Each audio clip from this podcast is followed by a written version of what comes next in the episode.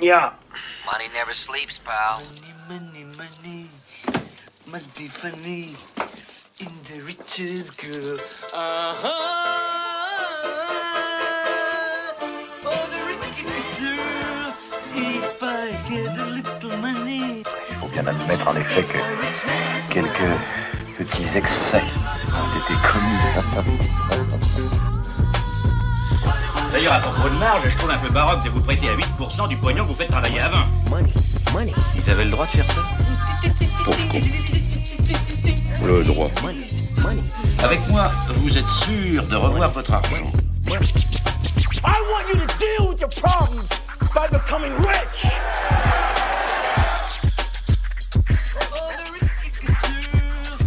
Je crois qu'il serait temps, messieurs, de, de tenir le langage du bon sens. Bonsoir à tous, bienvenue dans ce duo numéro 9 euh, sur Prenez Place. Euh, après ce générique, euh, finalement, qu'on on se prend à, à aimer, quoi. Malgré tout ce qu'il dit derrière. Bonsoir Anis, tu vas bien? Bonsoir lui, oui très bien. Je suis content de te, te voir encore aujourd'hui. Ouais, merci beaucoup d'être ensemble. C'est une chance et un cadeau. Bonne année à tous ceux qui nous regardent et qu'elle soit remplie de d'aventures, de joie, d'humour pour faire face à tout ce qui peut arriver. Euh, Je pense qu'elle va pas manquer de rebondissements et ça, c'est plutôt euh, une bonne surprise parce que la vie ne vaut d'être vécue que si elle est un peu intense. Et euh, je crois que 2022 va être intense. Euh, on est réunis ce soir pour discuter euh, de monnaie, de big data et de crédit social. C'est un titre euh, qui fait froid dans le dos. On se croirait déjà dans Matrix ou euh, au fin fond de la Chine. Euh, on va essayer d'aborder ça avec Anis euh, d'une manière euh, à la fois peut-être un peu technique, euh, anthropologique, financière, euh, puis à la fois peut-être un peu philosophique. Euh, et on avait envie de commencer par vous parler peut-être de comment on voit les choses sur le big data. Anis, est-ce que tu veux commencer par parler ou, Alors sur le big data, ah, il y a tellement à dire, euh, mais pour commencer, je vais commencer à donner une petite, euh, en fait, euh, souvenir de mon expérience de responsable de trading et même avant de trader pour parler de big data. C'est que d'abord, quand on dit data, euh, ce qu'il faut savoir, c'est est-ce que la data qu'on récolte, est-ce que euh, elle est biaisée ou pas? Et euh, donc c'est ça le point le plus important, parce que aujourd'hui, là, c'est à la mode un peu avec euh, euh, la crise Covid, de récolter énormément de data et après d'en faire dire un peu ce qu'on a envie qu'ils disent.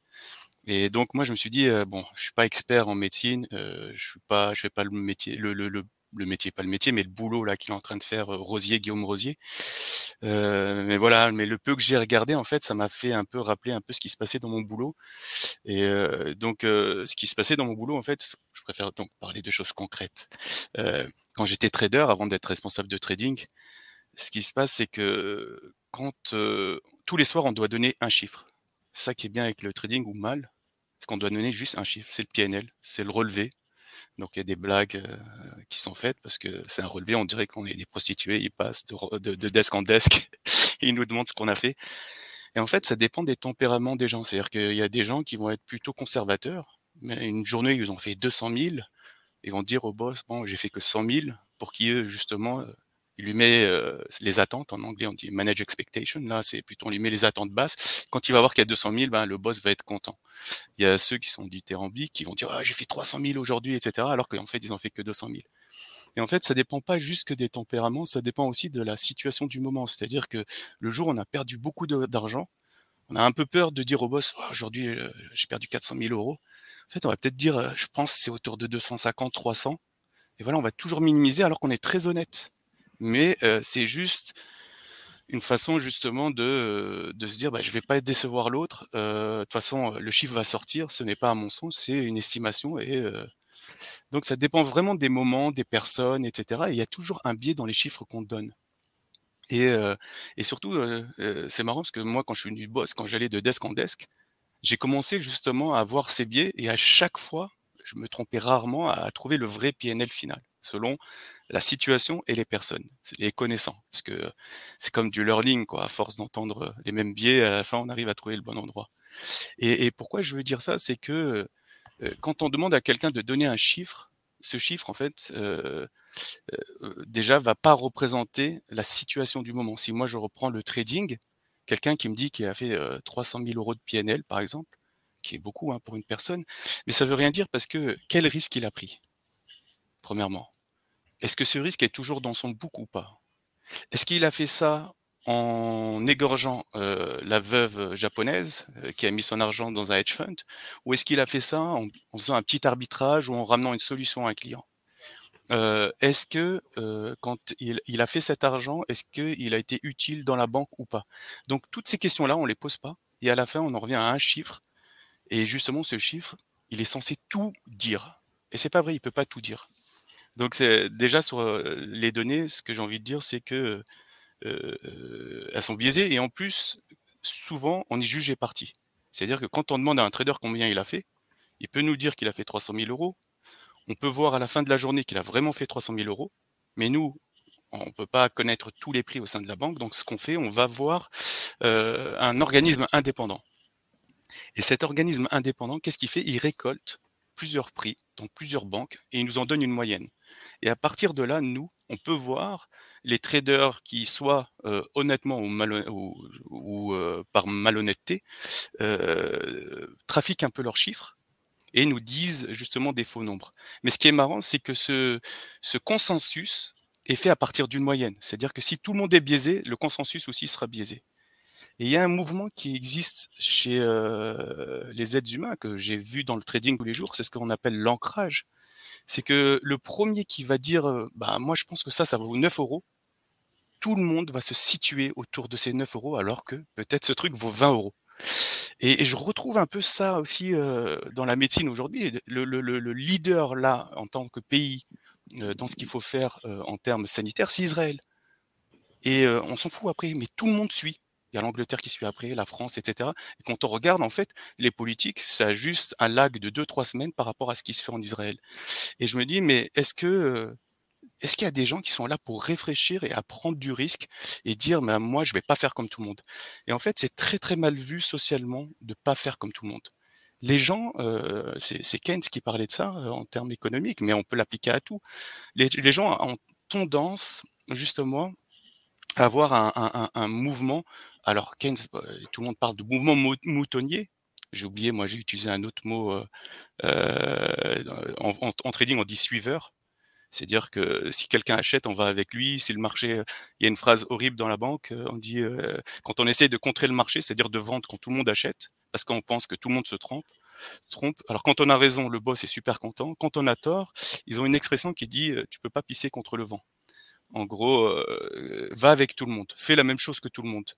Et en gros, je pense que dans une population, à peu près 90 à 95% des gens sont moutonniers. Et les moutons noirs, qui sont peut-être que 5%, ils peuvent avoir tort. Mais au sein d'une banque, on adore les moutons noirs. Pourquoi? Parce que si tout le monde fait de l'argent, quand tout le monde fait de l'argent, c'est super. Mais le jour où tout le monde en perd, on est bien content d'avoir ces moutons noirs qui ont une idée différente et qui ont fait en sorte justement d'avoir des positions qui sont l'inverse des autres. Donc, qu'est-ce que je veux dire par là? C'est que les chiffres sont biaisés, les gens sont jugés partis, et même quand on essaie d'avoir un consensus, peut-être ce consensus, ce consensus-là est biaisé aussi par l'effet moutonnier. Donc, extraire justement des datas, une picture, une, une, une photo qui soit très proche du réel est très très compliqué même avec le maximum de data qu'on peut avoir, pourquoi il y aura toujours un biais humain? C'est, je crois que le Petit Prince, alors je vais paraphraser énormément, euh, dans le Petit Prince, à un moment, on dit, mais euh, les adultes, quand ils me demandent comment sont mes copains, ils me demandent jamais euh, ce qu'il aime, qu'est-ce qu'il lit, etc. À chaque fois, on me demande, il a quel âge, combien gagne son père, etc., etc. C'est-à-dire que on est là, on essaye de se donner une idée du réel juste à partir de chiffres qui sont une très mauvaise représentation du réel. Et il y a quelque chose qui, qui, qui, biaise justement cette vision, c'est tout ce qui est purement immatériel et non quantifiable. tout à l'heure, j'étais avec un ami ici et qui m'expliquait justement que derrière les chiffres, qu'il a eu, c'est un espagnol, derrière les chiffres, il y a eu énormément de drames. C'est que des grands-parents n'ont pas vu voir leur petit-fils alors que qu'ils pouvaient se voir que à Noël, qu'il y a eu à cause de certaines contaminations alors que c'était d'après ce qu'il me disait, je, le paraphrase, quelques rhumes, alors que c'est quelqu'un qui est très conservateur, qui a peur du virus, etc. Mais il me disait, mais voilà, ça faisait un an qu'on on, on avait donné justement cette semaine pour aller en Espagne pour voir euh, ma mère et on n'a pas pu parce que elle était dévastée. Et il m'a expliqué que sa tante c'était pareil, sa cousine c'était pareil, etc. Donc en gros, il y a quelque chose euh, euh, de non quantifiable qui ne rentre pas dans les décisions en fait, parce que nous les décisions à chaque fois c'est le nombre de lits, le nombre de cas, le nombre de tests positifs, l'incidence, etc., etc. Des, des, chiffres en fait qui sont parfois, moi je vois, je me suis intéressé un peu, un tout petit peu mais quand je posais des questions, on m'a traité limite d'anti-vaccin, etc. Alors que je demandais juste, quand on donne les chiffres, est-ce que ça veut dire que les gens sont rentrés à l'hôpital avec Covid ou est-ce qu'ils sont rentrés à cause du Covid? Et juste cette phrase, avec et à cause, ça y est. Euh, j'ai dû en bloquer une centaine sur Twitter parce qu'ils devenaient euh, fous. C'est des gens qui me suivaient depuis trois ans, ils ont perdu la raison. Comme si on n'a plus le droit de poser une question parce que justement, je pense que les gens, en fait, euh, derrière cette donnée, je pose juste une question parce que ce chiffre est tellement regardé avec ou euh, pour. Voilà, c'est tout, simple de demander ça. Parce que, et pourquoi j'ai demandé? Je vous expliquerai, si je peux, lui, si tu peux me laisser encore deux minutes, j'expliquerai pourquoi j'ai demandé ça. Parce que c'est pas sorti de nulle part. Je suis pas allé fuiner parce que j'ai une expérience personnelle, je vais l'expliquer. Parce que j'ai posé cette question, j'ai l'impression que j'ai touché à deux choses fondamentales chez les gens. Leurs angoisses, l'angoisse de la mort, et leurs envies, leur passion, leur passion de, vivre comme avant. Et en gros, euh, comme si moi, tout seul, avec cette seule question, j'avais remis en cause justement le fait qu'ils puissent sortir, qu'ils puissent euh, avoir droit à, jouir de la vie comme ils le faisaient avant. C'est une simple question. Et deuxièmement, euh, euh, de les remettre un peu face au fait que euh, je leur pose des questions qui, sont, qui les ramènent en fait à, l'idée de finitude de l'homme qu'ils ne veulent pas accepter. Et donc voilà, et ça aussi, l'histoire de la finitude de l'homme que je retrouve avec cette expérience du, du, virus du Covid, je la retrouve aussi dans, dans le dans, dans, dans, dans l'économie. par exemple, c'est quoi le crédit? C'est courir après le temps courir, c'est-à-dire prendre de l'avance. je fais du levier, j'achète maintenant parce que je veux gagner du temps sur le temps.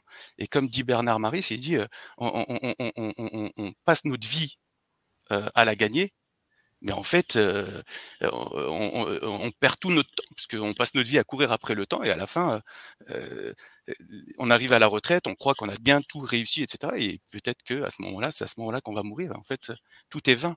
et j'ai l'impression que c'est un, peu la même chose dans la médecine. C'est, j'ai envie de demander aux gens, est-ce que vous pouvez, vous préférez vivre 70 années pleines, en bonne santé et avec le temps que vous pouvez passer avec vos proches, etc. Ou est-ce que vous, voulez vivre 10 ans de plus, mais ou 20 ans de plus et terminer en EHPAD et complètement malade? C'est, en fait, c'est le temps ça veut rien dire de dire l'expérience de vie, elle est de 82.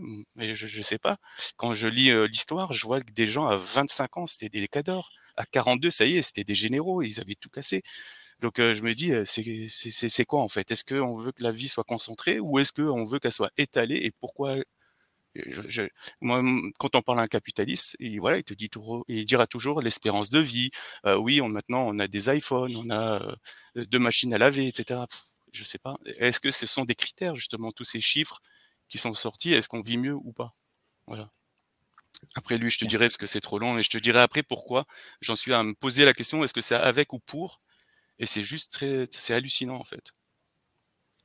merci Anis. Euh, j'entends dans ce que tu dis finalement qu'il y a hum, cette question de, du, nombre, du chiffre qui devrait représenter euh, beaucoup plus que ce qu'il représente. Que derrière lui, il y, a, il y a tout un univers de non-dits un univers d'émotions, un univers de variables inattendues euh, qui sont parfois inquantifiables, euh, pas de manière discrète, euh, qui sont du domaine de l'émotionnel, des projections sur la mort, sur la vie, et qu'on demande un chiffre au trader à la fin. Combien tu as fait? Mais derrière, c'est c'est plein de projections sur l'avenir, c'est plein de projections sur le passé, sur ses relations sociales, sur ses relations professionnelles, sur la, place de son boss, sa, place à lui, son orgueil, qu'est-ce qu'il attend de lui-même, est-ce qu'il est plutôt fier, plutôt timide, mais qu'en fait, ce chiffre, ce seul chiffre, derrière lui, il y a tellement de choses. Euh, et je crois qu'en fait, c'est une vraie question autour de, ce qu'on appelle le big data. Euh, là, je prends un petit peu ma casquette, euh, on va dire, de, chercheur indépendant en anthropologie de la technique. c'est que doucement, c'est mis à l'œuvre une duplication numérique du monde. Qu'est-ce que je veux dire par là? La mise en nombre, la mise en chiffres, dans des espèces d'énormes tableaux Excel, de tout ce qui était le réel. Avec une prétention des systèmes numériques vendus par l'industrie de la data à essayer d'enregistrer toutes les occurrences du réel et toutes ses variations. Votre température, votre hygrométrie, la quantité de votre déplacement euh, physique euh, sur euh, un, GPS avec vos coordonnées géographiques en permanence, la quantité de pognon sur votre compte en banque à la nanoseconde, etc. Donc en fait, d'essayer de mesurer tout ce qui faisait ce qui se passe dans cette pièce. Et si j'avais un énorme tableau Excel en permanence évolutif de l'ensemble de la numérisation des variables, la luminosité, euh, la texture des murs, la résistance du matelas derrière, euh, la profondeur du bleu, etc.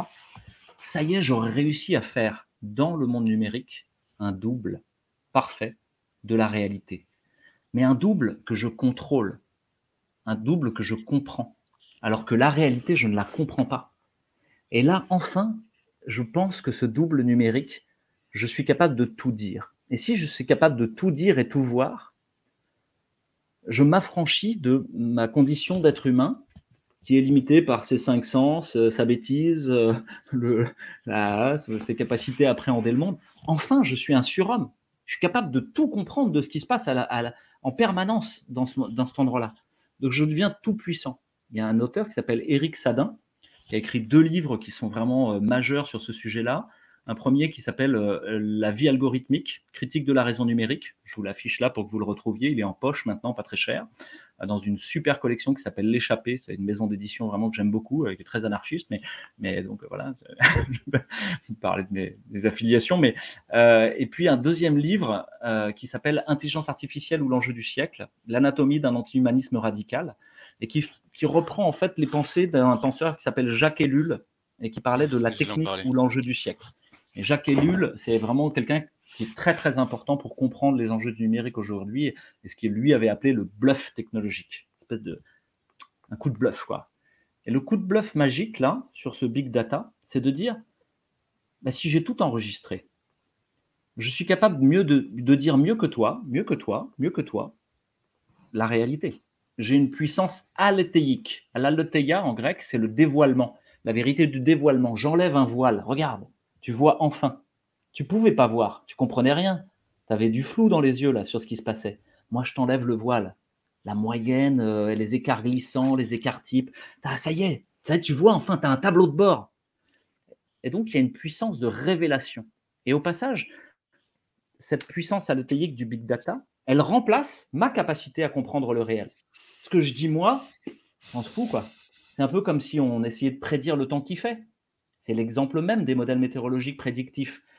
Moi, je sors dehors, je regarde par rapport à hier, comment je sens mes articulations, je me dis, ouais, peut-être qu'il fera beau. Et puis, euh, parce que je vis à Marseille, donc il fait toujours beau. Mais, euh, et, et puis, non, le modèle prédictif météorologique, lui, il intègre le mouvement des masses d'air, le mouvement euh, des zones hygrométriques, les dernières pluies enregistrées. Vous avez des cartes qui bougent de tous les côtés, à toutes les altitudes. Euh, et, et il vous dit, moi, je suis capable même jusque dans 15 jours de dire ce qui va se passer. Parce que si j'ai le modèle parfait à un instant T, une duplication parfaite du monde avec toutes les variables, si je fais varier quelques variables, je suis capable de dire quel va être l'état global du système à T plus 1. Et donc, non seulement le big data a un pouvoir alothéique, il m'a remplacé dans le fait de dire la vérité, il a remplacé l'humain, et donc le modèle météorologique dit mieux que moi la vérité, Waze dit mieux que vous par où il faut passer dans, le, dans le, ce qui se passe sur le trafic, euh, et ben, il va être aussi capable de vous prédire l'avenir, de vous dire il va se passer ça.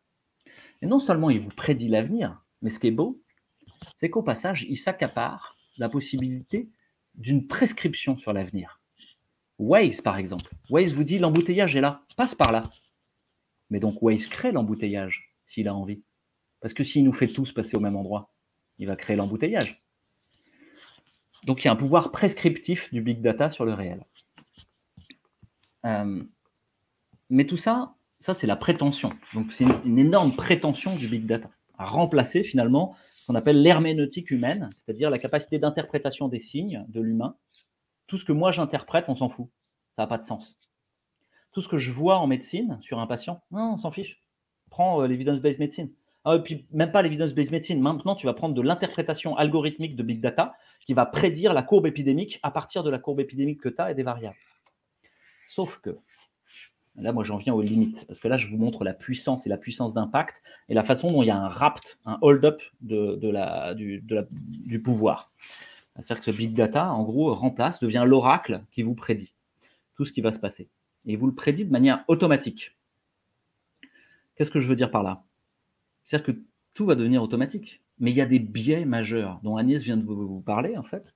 C'est tout ce qui est caché derrière les nombres, tout ce qu'on ne voit pas, toutes ces variables qui ne sont pas prises en compte. Et pour ça, il faut comprendre la différence entre un système compliqué et un système complexe. Un système compliqué, c'est un système qui a plein de variables, mais je les connais toutes. Et donc, je suis capable de jouer avec. Je suis capable d'envoyer un fusée sur la Lune. Très compliqué, mais je suis capable. Un système complexe, c'est un système qui est compliqué, mais où je ne connais pas toutes les variables. Il y en a toujours qui sont cachées.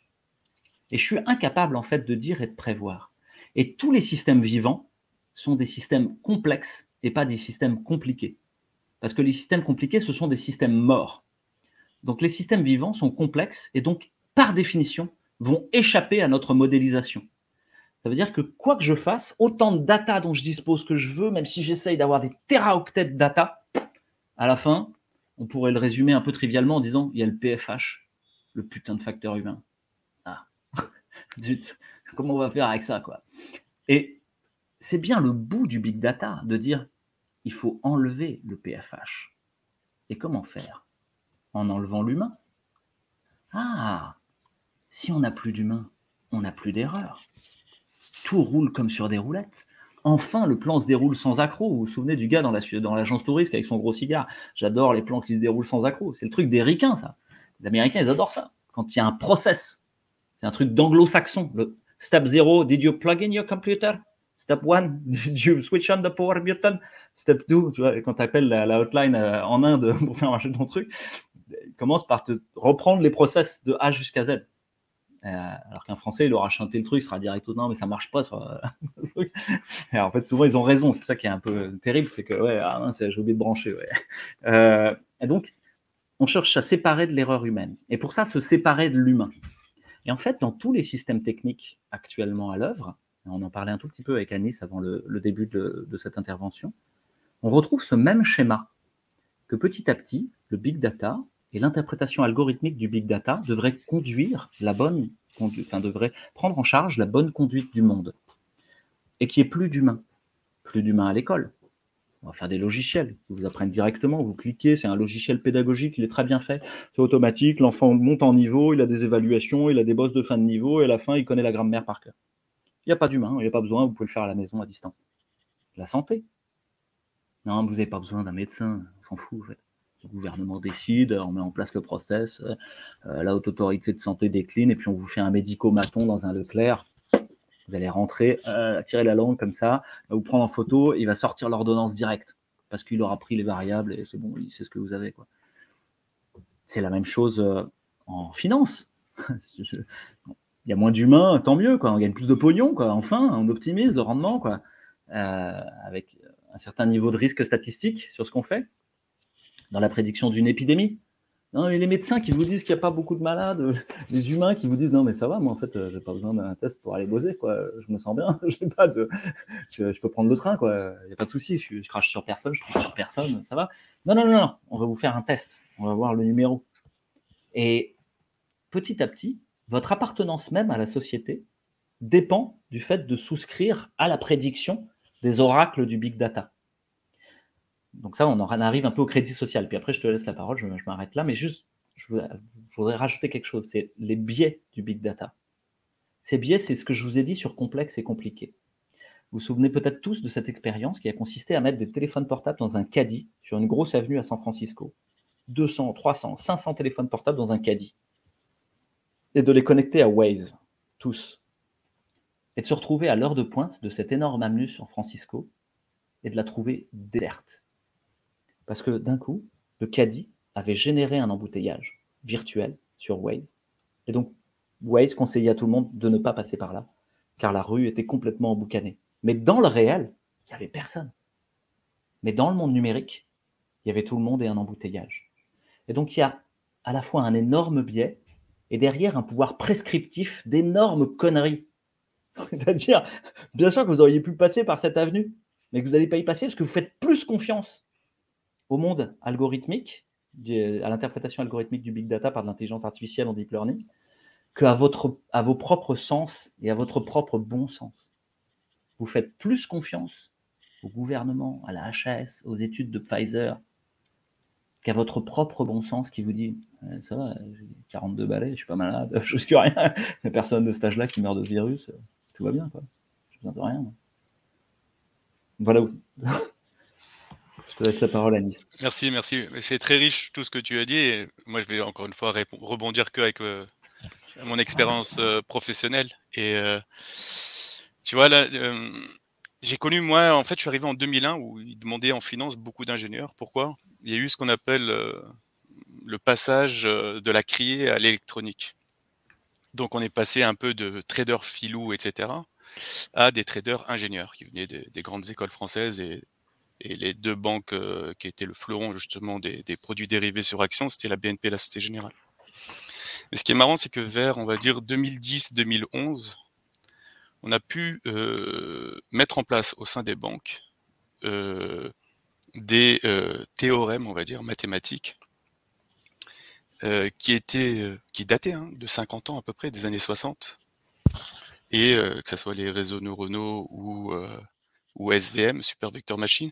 En gros, c'est quoi ça? C'est juste, on prend toutes les datas qu'on a, et on est capable de les processer en faisant du learning. Qu'est-ce que ça fait Ce que ça veut dire du learning, c'est que euh, au lieu d'avoir un trader junior à qui je dois parler toute ma vie et me casser la tête avec lui et vivre l'humain, il a de mauvaise humeur, euh, voilà. Euh, je vais parler juste, je vais créer un, trader qui va, qui va être super beau parce qu'il va me ressembler à moi. Il va, il va réfléchir comme moi. Donc je lui dis voilà, tu pars, euh, tu es né en 1975 et tu as zéro balai, mais contrairement à tout le monde, tu réfléchis, tu vas commencer à apprendre. Donc je lui donne toutes les datas qui existent entre 1930 et 1975, qui sont pas très riches, mais bon, c'est ce qu'avaient les traders à l'époque. Donc il apprend sur le passé, et petit à petit on avance avec le temps, et à chaque fois je lui dis de prendre une décision. Euh, d'abord, on, lui donne un, apprentissage, on va dire entre 1975 et 1980. Il va apprendre, mais il va pas prendre de position. Et en 1981, le 1er janvier, je lui dis voilà, maintenant tu as assez appris, moi, je t'ai donné des éléments et toi, tu as assez de données. Maintenant, essaye de prédire le futur. Et donc ça, que ce soit les réseaux neuronaux ou la classification via SVM, ça processe énormément de data. Et en gros, on va lui dire, euh, c'est soit blanc, noir, soit noir. T'achètes ou tu vends? Voilà, c'est tout. T'achètes, tu vends, t'achètes, tu vends. C'est tout. Mais il va le faire sur énormément de produits. Et comme il va apprendre petit à petit, à la fin, il va être plus intelligent même que moi et que mon trader junior dont je n'ai plus besoin. Donc les équipes, moi, euh, dans, mon secteur, c'était à peu près 40 personnes. Euh, on est passé à quasiment 8-10. Et donc euh, en 2010-2011, moi j'ai commencé vraiment à m'intéresser qu'à ça et de faire ça à côté. Je me suis dit, je vais apprendre. C'était très stimulant mathématiquement. Je me suis dit aussi, ça va être ma porte de sortie, parce que j'en ai marre d'une banque de se battre pour l'argent. Ça parce qu'il n'y a pas besoin de beaucoup, quoi. Juste un bon informaticien et un bon mathématicien, et, voilà, et l'affaire est jouée. Et donc euh, j'ai fait ça, mais en fait il y a un truc qui m'a fait énormément peur en 2000. Euh, c'était mai 2010 et même après, euh, ça m'a fait énormément peur même après. Qu'est-ce qui s'est passé? C'est que en mai 2010, il y a eu ce qu'on appelle le flash crash. C'est quoi le flash crash? C'est j'étais rentré chez moi et j'ai eu un appel paniqué d'un junior qui m'a dit Anis, il faut que tu viennes tout de suite. Il se passe un truc de malade. Donc à l'époque c'était les BlackBerry. Je regarde, on n'avait jamais vu ça même pas une dizaine de minutes ou cinq minutes, le S&P, qui est la plus grosse, euh, euh, plus gros indice américain, des 500 plus grosses valeurs américaines, euh, avait perdu 10%, même pas cinq minutes, avec des, des actions qui valaient 80 dollars, qui valaient plus que 1 centime. Mais c'était la fin du monde. Donc on est tous retournés au boulot, en panique totale. Et le temps qu'on revienne, en fait, c'était remonté quasiment au niveau d'où c'est parti.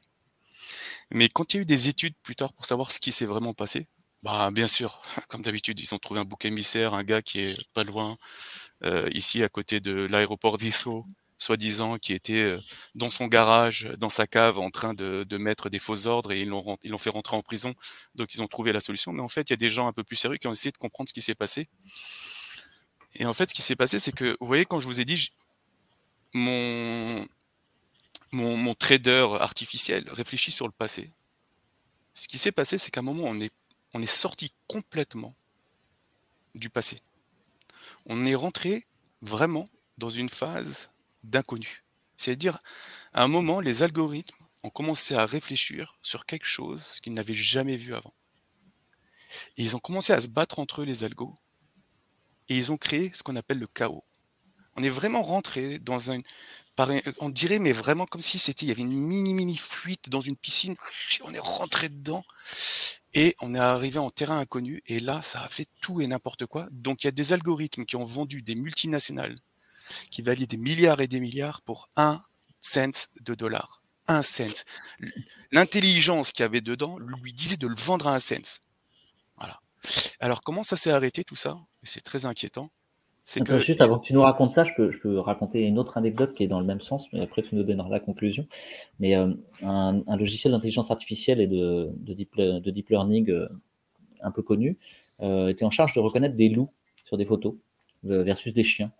Donc c'est quand même un, un truc simple hein, par rapport à, à ce que tu fais toi.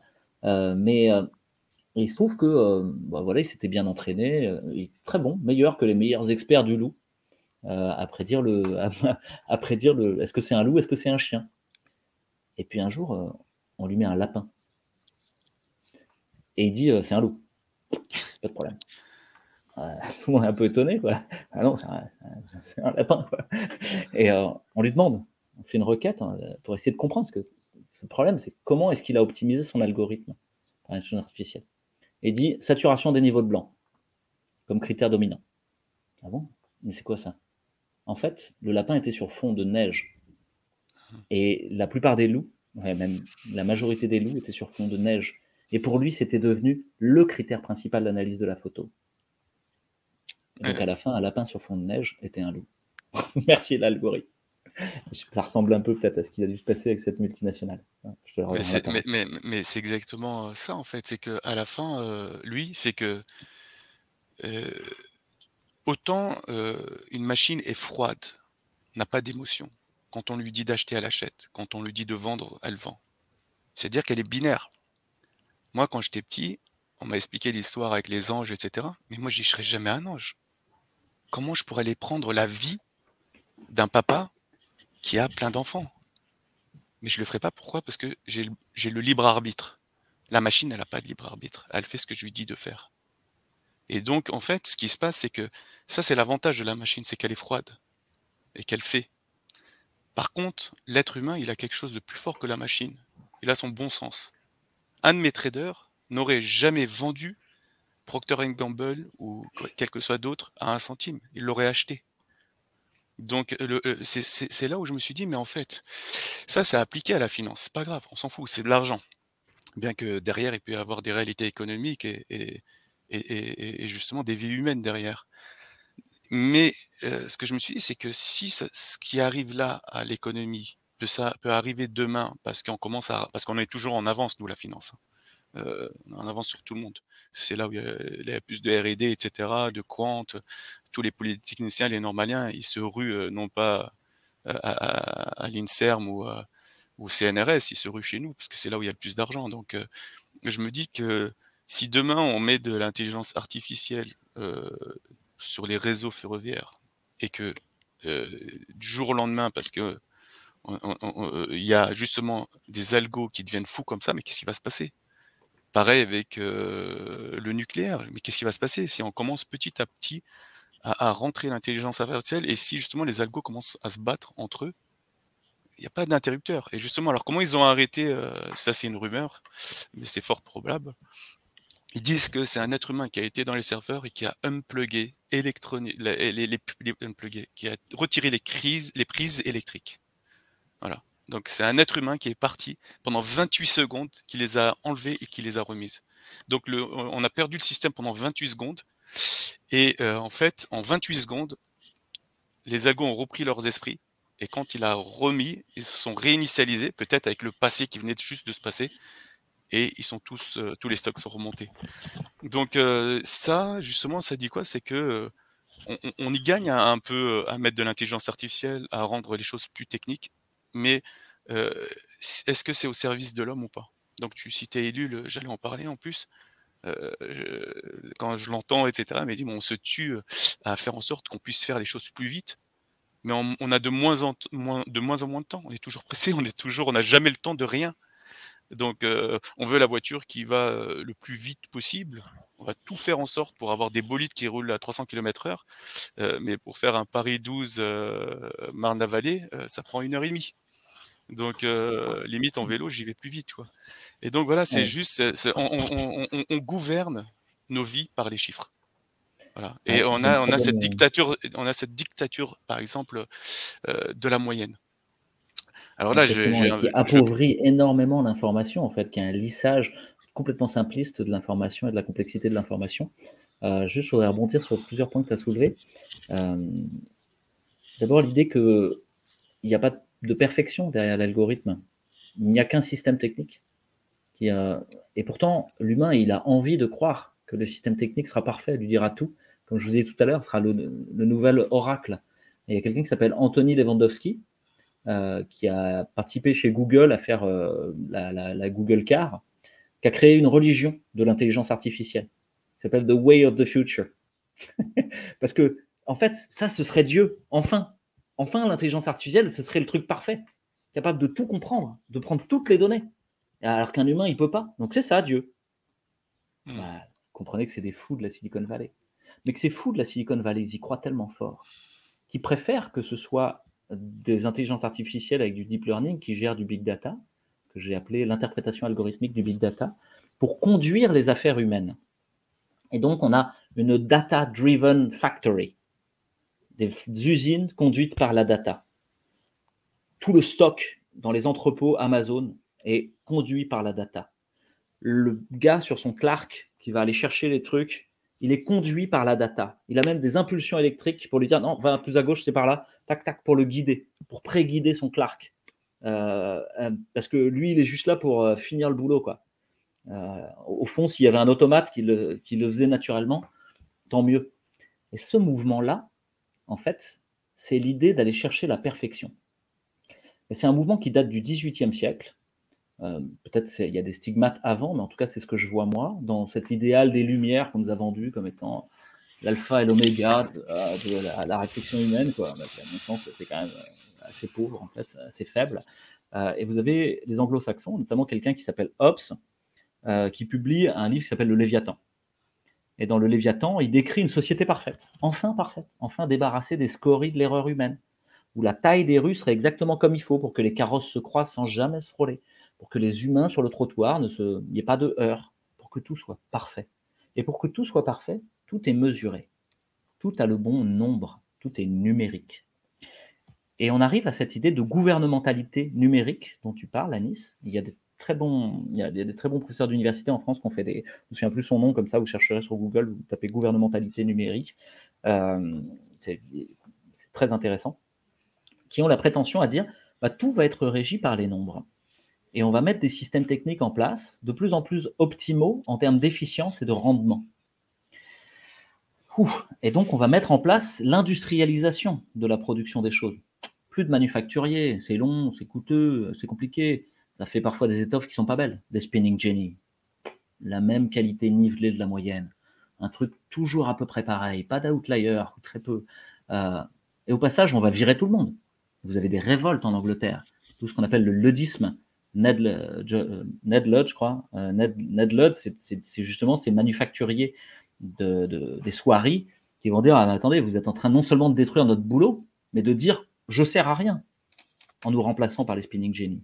Et donc il y a même des, gens qui sont, qui sont pendus hein, pour cette histoire. Pareil en France, dans les soieries, les canuts à Lyon, les canuts vont euh, être remplacés par des, métiers à tisser. Et pareil, il y aura des révoltes très importantes. Ils vont mettre reprendre le pouvoir. Donc on sent qu'il y a une tension entre l'humain et l'outil, la machine technique.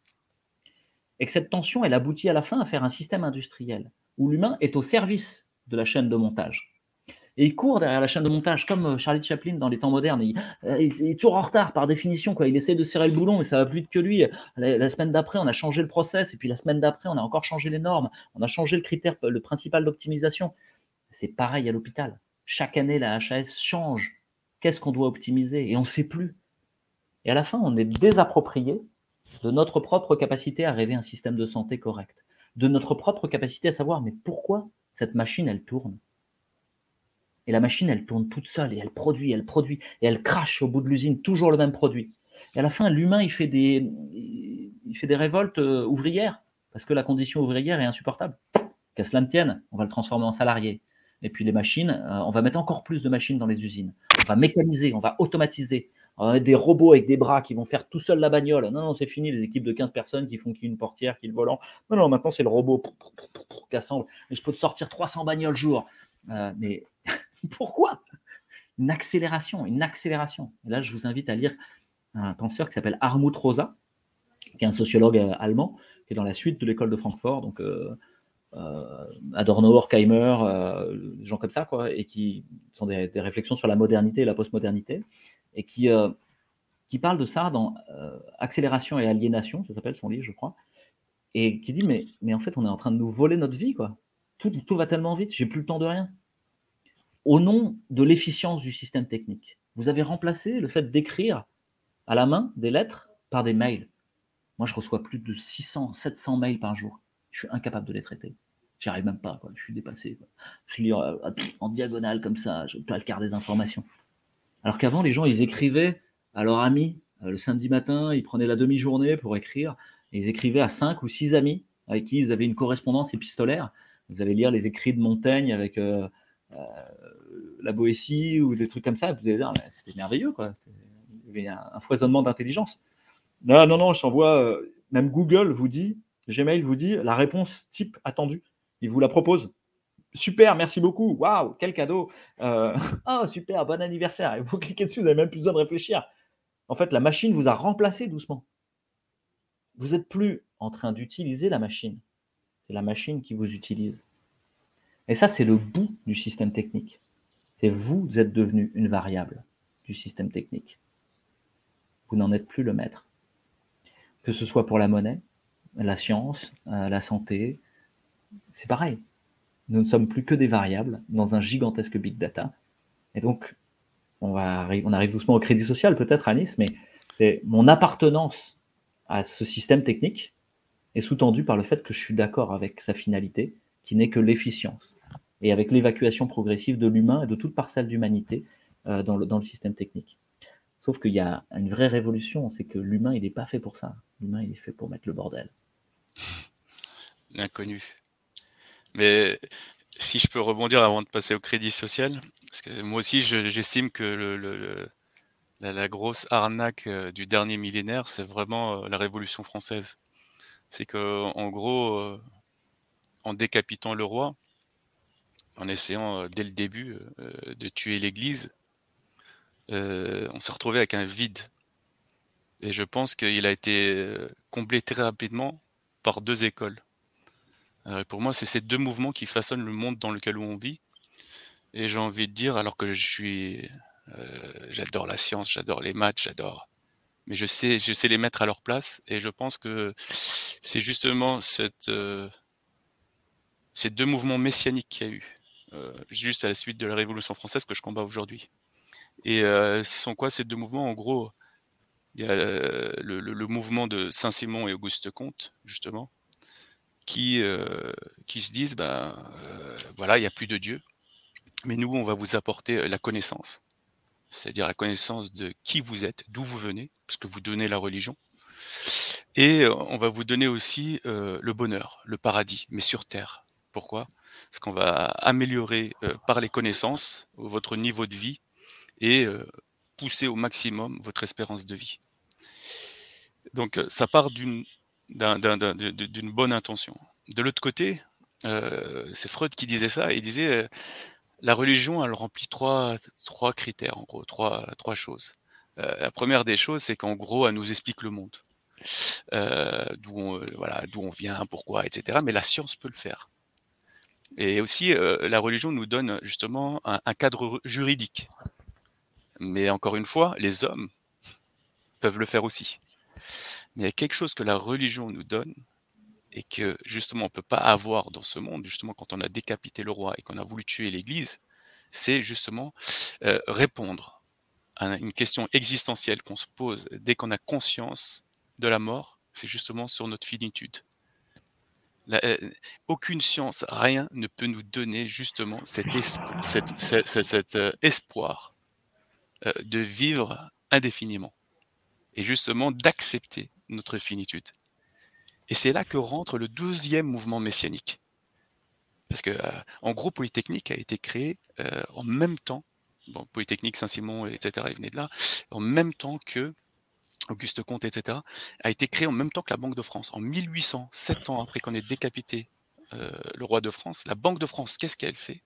En gros, par le crédit, par la monnaie, elle, justement, elle va répondre à des gens, à ce vide laissé, qui est sur la vie éternelle, en permettant, par un capitalisme exacerbé, de pouvoir accumuler de l'argent à l'infini et avoir cette euh, euh, vaine euh, prétention de vouloir vivre infiniment. Pourquoi? Parce que selon l'équation, l'argent c'est du temps. Plus j'ai de l'argent, plus j'ai de temps, et donc je peux me projeter à l'infini.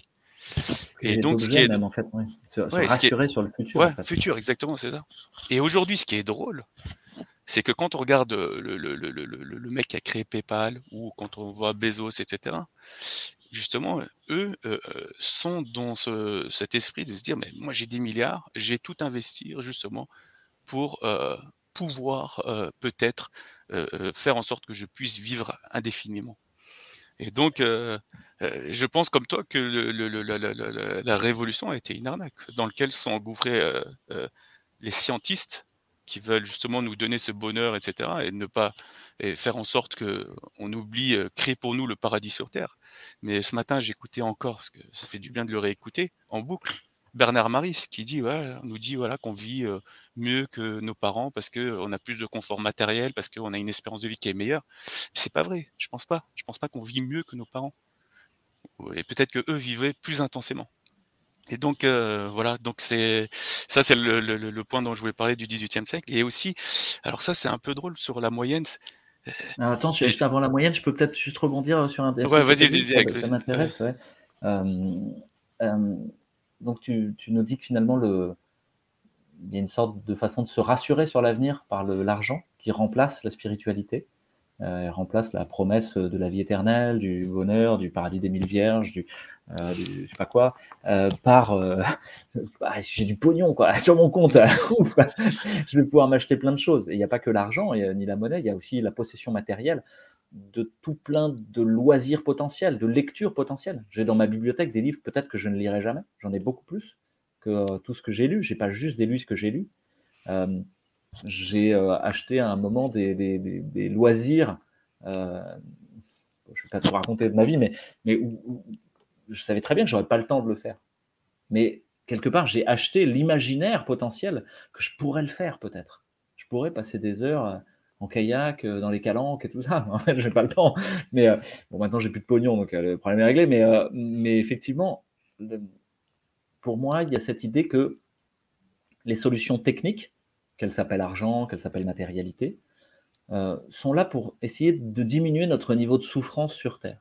Parce que l'humain est un être de souffrance. Sa rencontre à frottement dur avec le réel est une souffrance initiatique, qui a un sens, d'essayer justement que nous prenions notre forme, la plus belle, de poncer les scories, d'enlever tout ce qui n'est pas nécessaire, pour qu'il sorte le diamant, le joyau éternel qui est en nous, et qui soit là enfin à briller, d'enlever tout ce qui est inutile. Mais c'est dur, c'est violent. Ah, Il faut sortir de sa maman, il faut apprendre à marcher, bing, se cogner, faut apprendre à parler, bégayer, s'étouffer à moitié, il faut apprendre à nager, boire la tasse. Euh, C'est dur, c'est dur. Et l'humain va avoir, va n'avoir de cesse que d'essayer de mettre en place des stratégies de réduction de la souffrance. Des stratégies spirituelles euh, ou symboliques, on pourrait dire, c'est-à-dire raconter une histoire de cette souffrance qui lui permet d'avoir un sens. Ok, je- j'en chie, mais euh, il y a une raison. La maladie est tombée sur toi dans le village, mais la récolte a été sauvée. Merci. hein. Le démon s'est occupé de toi, c'était bien. Ah, ouf, j'ai sauvé la récolte en étant malade. Dans certaines tribus africaines, ça pourrait être comme ça. Euh, je vais mourir, mais bon, euh, ok, j'irai au paradis, quoi. euh, Surtout si je me suis bien conduit. Et donc quelque part, raconter une histoire qui fait du sens sur la maladie, sur la mort, sur la souffrance.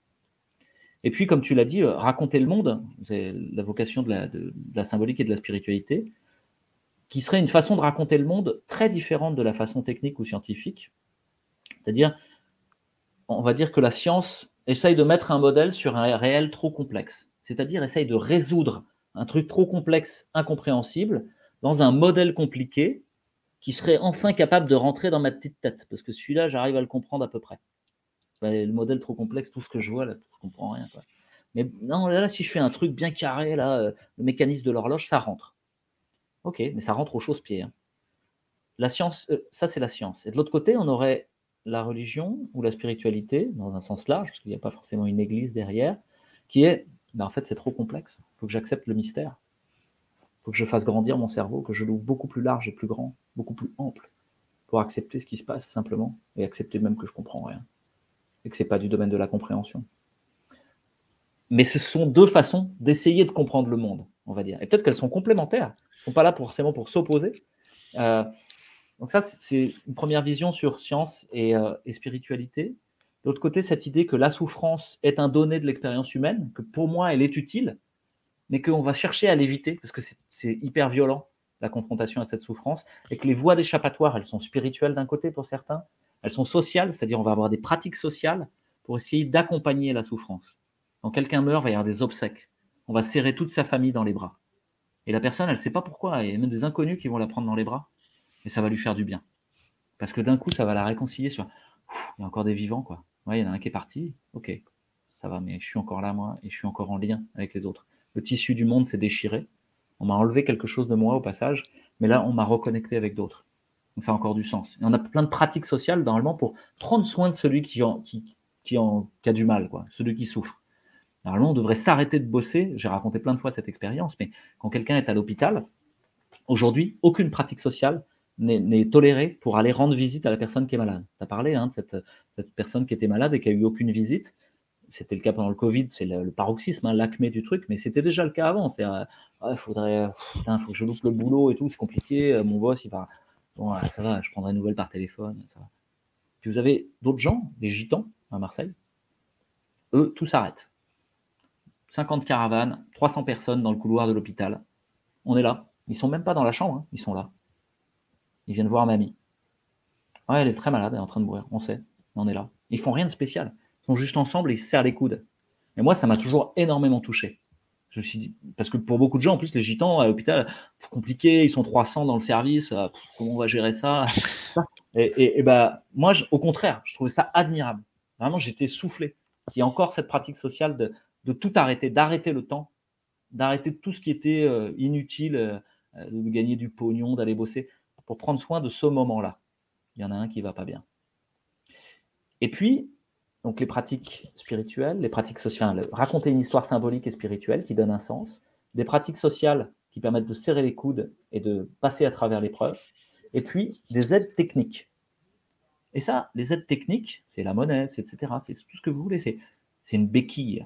C'est quelque chose qu'on met à notre place, pour le faire à notre place. Parce que ça nous évite de le faire. On n'a plus à se salir les mains. C'est plus facile, ça va plus vite. Mais c'est une promesse illusoire.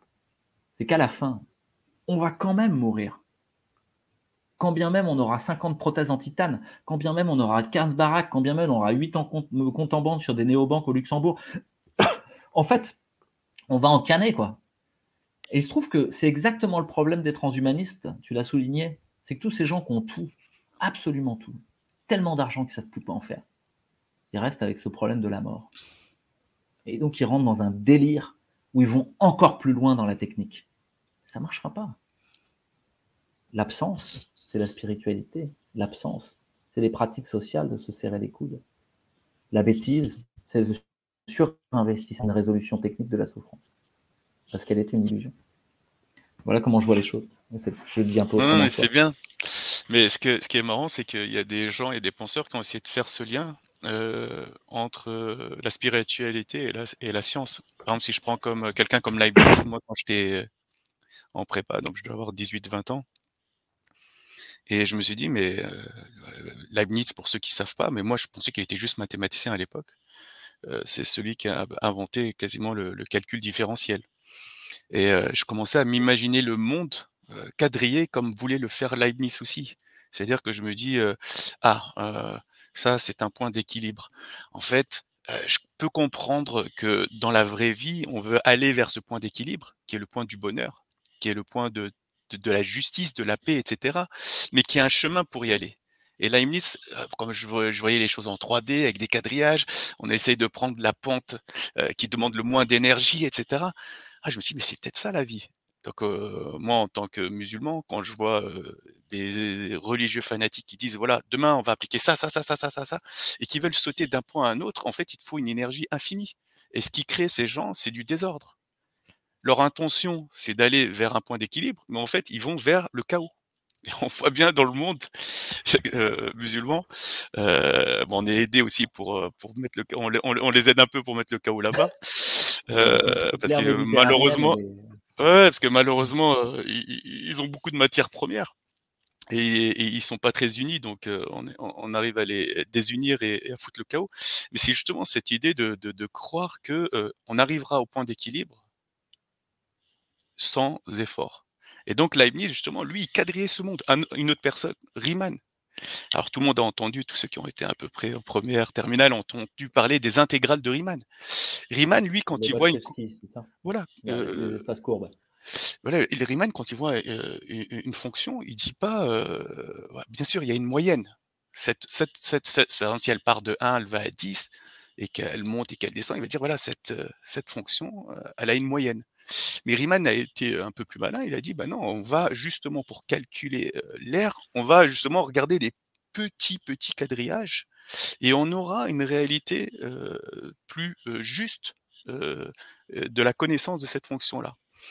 Et, alors, pourquoi je parle de ça? Parce que nous vivons en plein dans la dictature de la moyenne. Tout à l'heure, je voyais un chiffre qui est lancé par l'AFP. L'inflation en Europe est de 5%. Je suis sûr que 99,9% des gens vont voir cette information et ils vont pas la comprendre. Ou ils vont la comprendre comme on veut qu'ils la comprennent. En réalité, 5%, ça ne veut rien dire. Si je loue, que je suis jeune et que je touche un SMIC, l'inflation, elle est de 10-12%. Si je suis riche, que j'ai six euh, appartements, que j'ai un PEA à qui a explosé, cette inflation, elle me coûte certes 5%, mais ce qui l'a provoqué m'a rendu riche x 3. Donc ce 5% ne veut rien dire. Il faudrait euh, quasiment que les gens calculent une inflation par rapport à leurs dépenses, par rapport à ce qu'ils ont, pour voir justement est-ce que leur euh, niveau de vie a monté ou a baissé. Et, donc, euh, j'explique souvent, par exemple, pourquoi la moyenne ne veut rien dire, c'est que petit à petit, on a un outil euh, que, euh, qui, s'appelle l'inflation, calculé par l'INSEE. En fait, l'in- l'INSEE, c'est juste, on appelle ça l'IPC, l'indice des prix à la consommation. C'est l'inflation calculée selon les critères de l'INSEE. Ce n'est pas l'inflation calculée selon les critères de Louis ou de Anis ou de Jean. Donc, on prend une moyenne et à, partir de là, les gens ont confiance. Donc, quand ils disent inflation, c'est ce chiffre-là, il a pris la place de l'inflation. L'IPC est devenu égal à l'inflation, alors que l'inflation, ça veut tout dire. Euh, des fois, moi, je dis, il y a l'inflation sur les marchés immobiliers. Mais non, euh, il n'y a pas d'inflation. Euh, ben si, c'est une augmentation des prix, c'est ça la définition. Ça, ça. Inflated, c'est juste, il y a eu de l'inflation. Donc, le mot inflation était accaparé. C'est comme frigidaire. On a l'impression que tous les frigos, ils s'appellent frigidaire. Là, c'est pareil avec l'inflation. L'inflation, c'est devenu l'IPC. Et là, ils peuvent faire ce qu'ils veulent. Parce que pourquoi?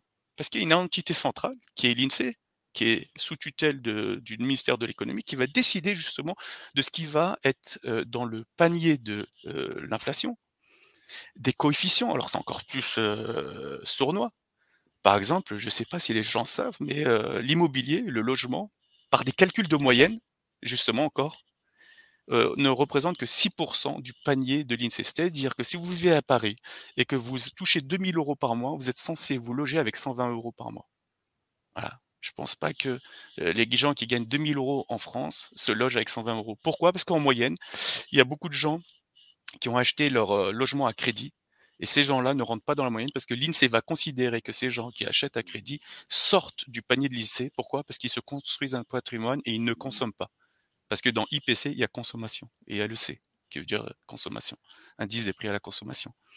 Et, voilà, et donc ce chiffre-là devient de plus en plus biaisé. Et ce qui est marrant, c'est que les banques, sans le vouloir, vont rentrer et arbitrer cette bêtise euh, de la moyenne calculée par l'INSEE, parce que en fait, on a droit de créer de la monnaie autant qu'on veut, tant que cet indice euh, de l'inflation, l'IPC, est autour de 2%. Donc, qu'est-ce qu'ils ont fait de 2000 à 2010 Ils ont appauvri tout le monde et enrichi les. Euh, J'aime pas utiliser ce mot, mais franchement, ils le méritent, les boomers. Euh, non, ils le méritent pas, mais euh, ce que je veux dire, c'est ils ont enrichi, le, le gars de 40 ans euh, qui était né en 1960, en 2000, qui a pu emprunter pour s'acheter son troisième, son quatrième, son cinquième appartement. Mais en empruntant, qu'est-ce qu'il a fait? Il a fait en sorte que le- le- le- l'encours des crédits immobiliers est passé de 250 milliards à 1000 milliards en 10 ans. Il a fait en sorte que justement l'inflation ne soit pas énormissime. Pourquoi? Parce qu'elle est calculée par l'INSEE et elle prend en compte le logement qu'à hauteur de 6%. Donc le fait que l'immobilier monte énormément et que euh, c'est pas le prix de l'immobilier qui est regardé, mais le prix des locations, eh ben, on a fait en sorte que justement on appauvrisse les jeunesses, la jeunesse à venir. C'est-à-dire que les boomers ont justement profité de ce tirage sur la masse, cette création monétaire pour. Et voilà un, Alors maintenant, je sais que c'est pas mon domaine, mais moi j'en ai marre quand ils me disent. euh, euh, par exemple, euh, tout le temps, j'entends oui, il y a beaucoup plus de non vaccinés que de vaccinés. Bah, on doit vacciner tout le monde à cause de chiffres. Et en gros, au départ, c'était que des chiffres en moyenne, etc., qui voulaient rien dire, des taux d'incidence. Même moi, je suis mathématicien, je comprenais rien en fait. C'est quoi ces taux d'incidence? Comment? Pourquoi? Etc. Moi, je suis d'accord pour regarder. Alors, j'ai regardé la définition. Je suis d'accord pour regarder le taux d'incidence s'il y a un nombre significatif de cas.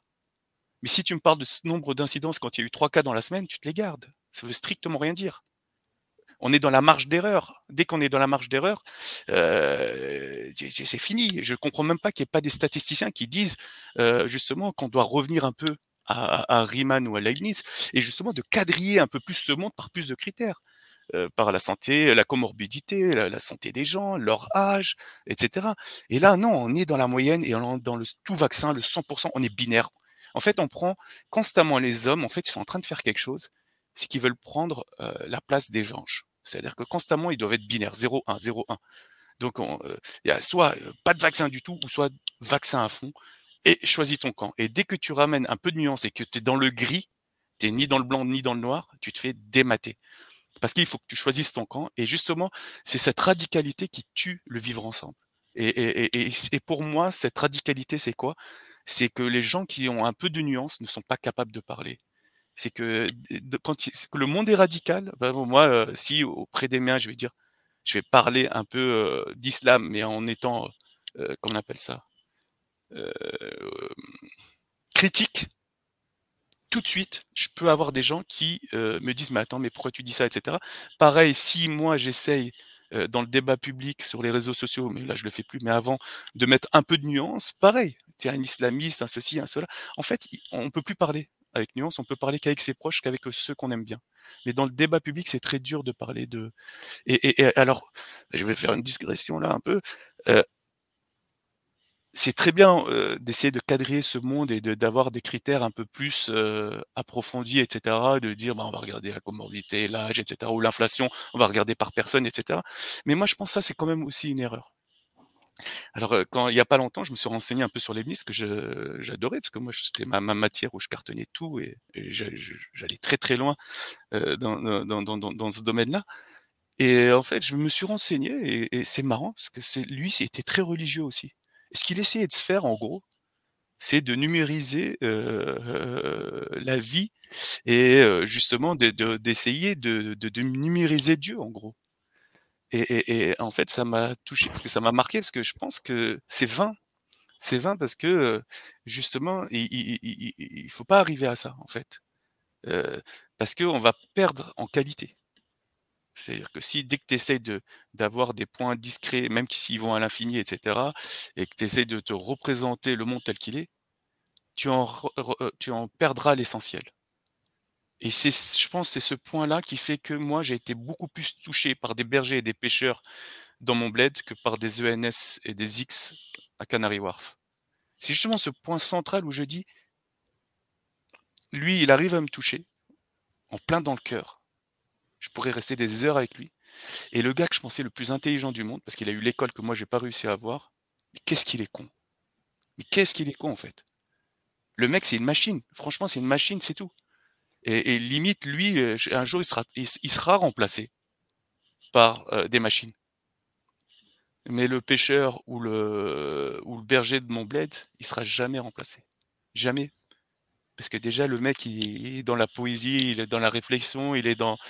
Il te fait sortir de, de, de, de, là où t'es et, il t'emmène dans un ailleurs, etc. Et tout ce qui est, en fait, moi, je, je crois que c'est ce que j'ai commencé à comprendre, c'est que tout ce qui n'est pas quantifiable est positif.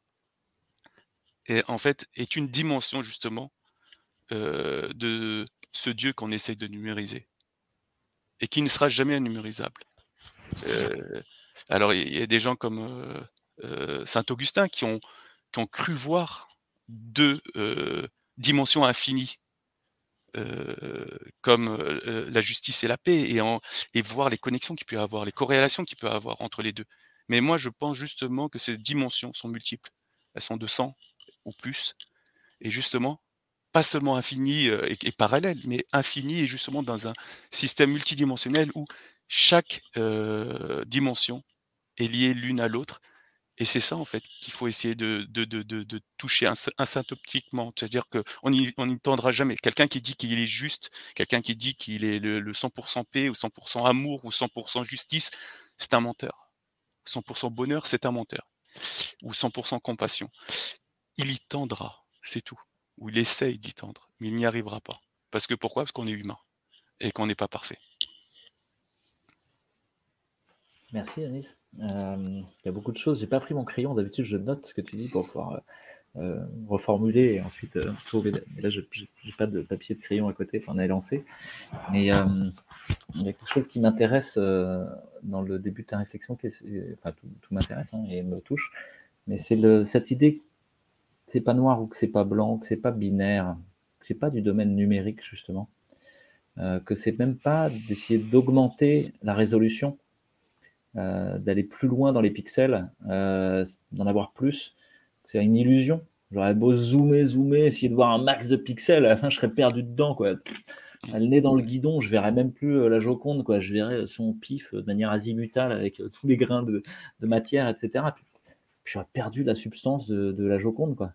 Euh, l'essence et que c'est pas non plus euh, faire euh, des gros voxels, 4 carrés de couleur, euh, voilà, c'est un peu gris, c'est un peu, etc. Le sourire, le pif, euh, les yeux, comme dans le- la biométrie d'un visage. Vous remarqué sur vos passeports, on doit tous faire la gueule. et ça, ça, la machine, elle nous reconnaît. Mais c'est pas nous. Ça reconnaît rien, quoi. Ça reconnaît un visage qui fait la gueule avec 6 points de mesure. Mais ça, traduit quoi de, la réalité de ce qu'on est en profondeur? Et ça, c'est explicité euh, par plusieurs penseurs, mais un qui s'appelle euh, Laborie et un autre Edgar Morin qui parle de pensée complexe, euh, qui est cette idée de sortir de la binarité, de sortir d'un regard euh, univoque, qui sortir aussi du fait que je pourrais moi tout seul avoir raison. Que euh, la plupart du temps, dès que je pense avoir raison, compris, tu disais tendre hein, comme une asymptote, euh, eh ben, je demande à quelqu'un d'autre qui a un regard un peu différent parce qu'il est médecin ou il est trader ou il est autre chose. Ah ouais, tiens, ça, m'ouvre euh, pas mal de possibles, pas mal d'horizons. C'est c'est un complet ce que j'avais fait. C'était ah ouais, d'accord. Et puis je demande à encore un autre, ça, ça m'ouvre encore des possibles. Puis je demande à quelqu'un de très simple qui conçoit des choses de manière émotionnelle, avec le cœur, avec les tripes, qui est pas dans la tête. Et lui, il, va m'ouvrir un monde entier de possibles juste avec ses mains, parce que ses mains, elles, sont, elles ont tellement travaillé la matière que sont pleines de cornes, elles sont beaucoup. C'est pas des mains de, de, de gars qui a tenu son stylo à l'ENS là, et qui, qui, qui est tout. c'est pas des vraies mains quoi. C'est des vraies mains de- d'homme là, de, de- qui a bossé avec le monde. Et, et lui, il va m'ouvrir tout un monde de possibles, parce que lui, il est, il n'est pas du tout au service de l'outil. Il a créé son outil, il est artisan, il l'adapte en temps réel à son interaction avec le réel. Et c'est une interaction à frottement dur, en direct avec le réel. C'est plus euh, une tour d'ivoire au fin fond de Bruxelles, de London, euh, ou je sais pas où, où, euh, je vais gérer des, des flux de, de pognon. Mais, mais attends, tu sais ce que tu fais là, ce flux de pognon? Derrière, il y a des gens qui mangent ou qui mangent pas. Mm. Derrière, il y a des céréales stockées dans des silos ou pas, quoi. Derrière, il y a du pétrole extrait ou pas, mais tu te rends compte, hein, en fait, Mm. Tu joues avec des trucs, tu n'as même pas idée de la mesure de ce avec quoi tu joues. Et, euh, et, de, la responsabilité. Et ça, ça m'amène à un autre point, c'est que euh, le niveau de compréhension qu'on a et d'initiation devrait aller avec un surcroît de responsabilité. Qu'est-ce que je veux dire par là? Au fur et à mesure qu'on est initié, c'est-à-dire qu'on subit à frottement dur le contact avec le réel qui nous ponce dans une épreuve initiatique, vous savez que les épreuves initiatiques dans les sociétés traditionnelles, bah, ça va être d'accrocher les tétons des, jeunes hommes avec des crochets et qui doivent tirer comme ça jusqu'à les arracher. Et enfin, ça y est, ils se sont arrachés à l'enfance et ils vont pouvoir devenir chasseurs. Je l'ai dit plusieurs fois, mais ok, l'enfant devient chasseur. Mais déjà, il ne devient pas ce qu'il est guidé par un chaman bienveillant. Parce qu'il y a quelqu'un sur le chemin qui le guide. Il n'est pas tout seul pour le faire. Et s'il suit ce qu'on lui dit, il va se confronter à la mort et à la souffrance. Il va voir, je risque de mourir.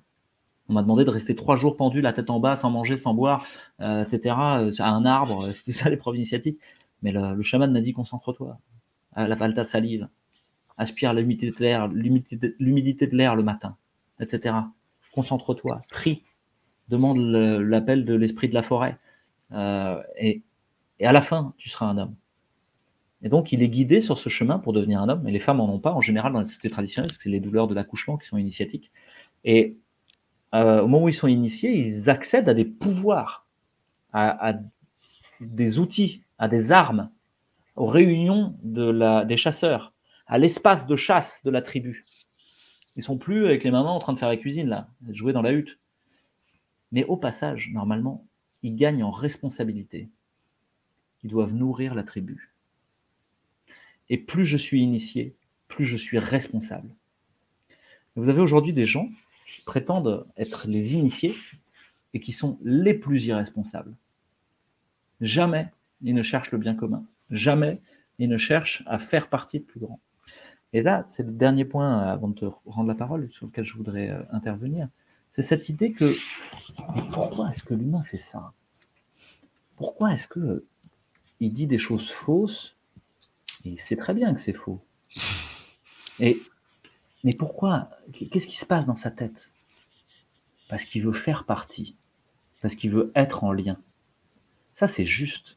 Ça, c'est une vraie pulsion de l'humain. C'est quelque chose d'extrêmement profond, d'extrêmement respectable.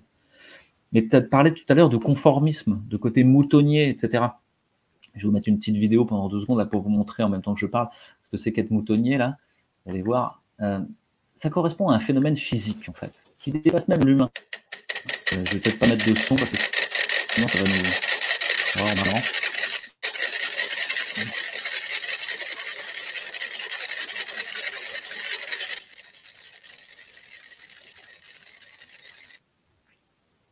Ils vont être à la même fréquence à la fin, ça? Alors, vous voyez, il y en a un certain nombre qui battent. Bon, là, j'ai mis trop vite, j'ai mis en x4, mais globalement, je vais vous, je vais vous spoiler la fin. Euh, effectivement, elles vont se mettre en résonance. Ouais. C'est-à-dire que tous les métronomes vont battre. pa, pa, pa. Et vous allez voir, il y en a qui sont en, en opposition de phase au début. C'est vraiment euh, contre. Ils veulent pas, ils sont à l'envers. Euh, Le, le petit dernier rouge, là, et lui, il veut pas. quoi.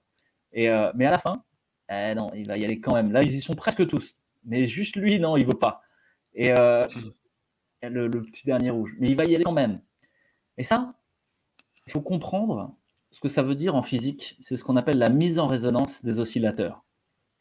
Qu'en fait, le minimum d'énergie d'un système, c'est quand il rentre en résonance et qu'il va tendre à rentrer en résonance. Que ce soit des métronomes sur une planche de batterie sur deux rondins, ou que ce soit des humains dans un groupe, si tout le monde rigole là-bas, moi j'arrive, le minimum d'énergie, c'est pas d'arriver en faisant la gueule et en disant tout le monde que c'est des gros cons, c'est de rigoler avec les autres.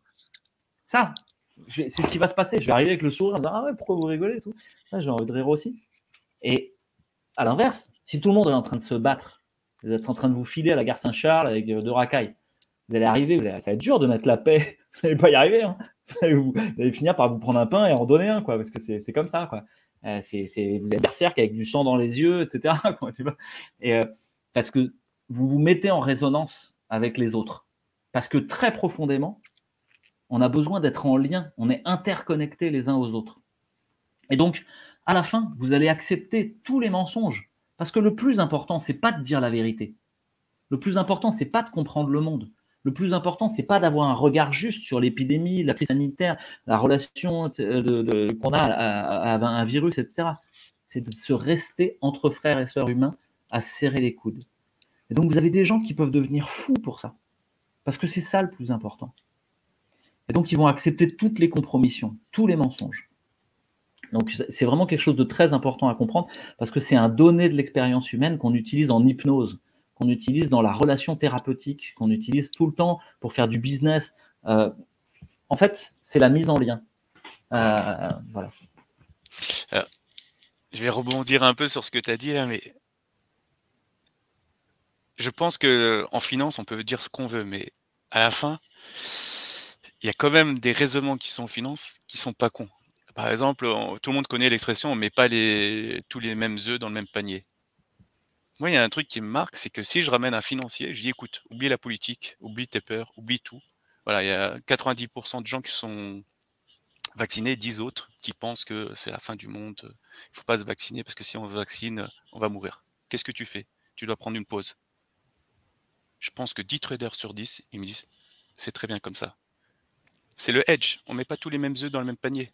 C'est que, en gros, nous, on, cherche le panier avec le moins euh, de corrélation possible qui nous donne le, pas le meilleur outcome, le outcome, le, pas le meilleur résultat, le résultat optimal. Il y a une différence entre maximal et optimal. Alors, je vais essayer d'expliquer. Si les 90% ont raison, et si le gouvernement a raison, et si euh, les scientifiques qui sont écoutés euh, et qui sont pas dissidents ont raison, ok donc, euh, c'est clair qu'on risque d'avoir des pertes. Mais s'ils ont tort, et que c'est les 10% qui ont raison, mais c'est la fin du monde. Je pense que le 2,5% de, de, de, de morts qu'on a euh, tous les 100 ans, il risque d'arriver là. 2,5%, de, ça fait 200 millions de personnes. Ça risque d'arriver là. Donc en finance, il y a quelqu'un qui va, qui va être froid, va te dire, on garde la pause telle qu'elle est, elle est très bien comme ça. Limite, moi, j'aurais aimé 70-80% de vaccinés seulement pour avoir quoi? Un panier optimal. Pourquoi? Parce que mon but, moi, c'est le, c'est mon but à moi, ce n'est pas de maximiser le nombre de gens qui vont être en survie, c'est d'optimiser justement le fait que l'humanité continue euh, vers l'éternité. Ouais, parce que vers la fin du monde. La, la, pérennité. Mais juste là, je peux te rassurer, il n'y a pas 90% de vaccinés en France. Ces chiffres-là sont faux. Ils sont annoncés par le gouvernement et par les médias. En Angleterre, il y a 67% de vaccinés, je crois. Ou ce, ce, je parle des adultes. Hein. Et ouais, ouais, sur le, tu prends chez les gens euh, vaccinables. Moi, je te, je te prends chez les gens ah, vaccinables. Ah bon? Euh, il y a 65% ou quelque chose comme ça en Israël. Et en France, officiellement, dans les chiffres de, de, de, de l'adresse, qui est euh, l'INSEE de la mmh. santé, en gros, hein, euh, on est 72%. Donc en fait, c'est un mensonge. C'est un mensonge qui est fait pour essayer d'emporter la décision, pour dire justement le 1 qui reste tout seul versus 9, il va se faire tout petit, quoi. Il va fermer sa gueule et soit il va faire semblant, soit il va finir par le faire. Euh, tu, vois, donc je suis pas loin, 70-80. moi, en fait, effectivement, tu as raison. la réalité, et, la réalité, elle est probablement plus basse que ça encore. Parce qu'en plus, la France, on est un pays euh, traditionnellement anti-vax, euh, avec une grosse culture de défiance vis-à-vis des laboratoires pharmaceutiques. Et donc, il y a plein de gens qui ont triché, qui ont des faux, qui ont des faux passes, qui ont des faux trucs. T'inquiète, en plus, on est méditerranéen, donc euh, on est habitué à ça. Euh, mais c'est très bien, moi ça me va, je trouve ça super. Euh, moi je suis à Marseille, je, suis, comme un poisson dans l'eau, quoi. je pense les Nordiques, c'est plus, dur pour eux. Et, donc on, fait croire effectivement dans les, que le, vax serait seul, mais c'est pas vrai. Et en fait, ils, sont 4 sur 10 probablement, ou 4,5 sur 10, ou 5 sur 10 même. Mais s'ils s'en rendaient compte, ils seraient capables de renverser la table. Et donc, faut juste qu'ils s'en rendent pas compte au niveau médiatique. Mais dans le réel, ça va être ça. Et effectivement, euh, bon an, mal an, Dieu aura bien fait les choses. Hein. L'humanité, euh, dans le pari, euh, elle continuera. Et ça, c'est le premier point, lui. Et le deuxième point, en fait, alors là, c'est un petit peu plus compliqué pour l'expliquer. Mais moi, quand j'étais petit, j'avais beaucoup d'intuition et je donnais tout le temps la solution et je souffrais énormément quand j'étais petit, parce qu'on me demandait, mais comment t'as trouvé? C'est pas possible. Tu l'as lu quelque part euh, Tu l'as déjà fait? Je dis non, comme ça.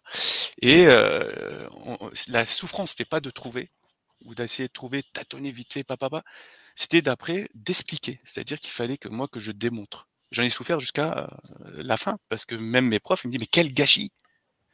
Quand toi tu as réfléchi et que tu as dit ça, c'est pas possible que tu l'as sorti de ta tête, de nulle part. Tu as dû avoir un raisonnement qui t'a emmené à ça.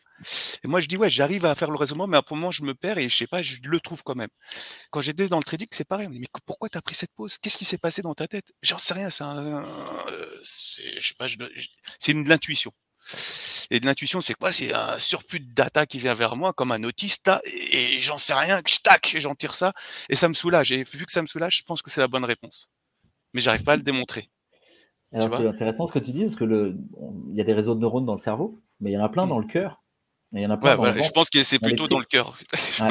Et quand on regarde, euh, il y a certaines expériences qui montrent que quand on montre des images euh, avec des émotions fortes, euh, des images de guerre ou au contraire des images d'enfants, de bébés, plutôt positives ou négatives, en fait, si on enregistre l'activité électrique, elle commence dans le cœur. Hmm. Elle commence pas dans le cerveau. Elle vient après dans le cerveau.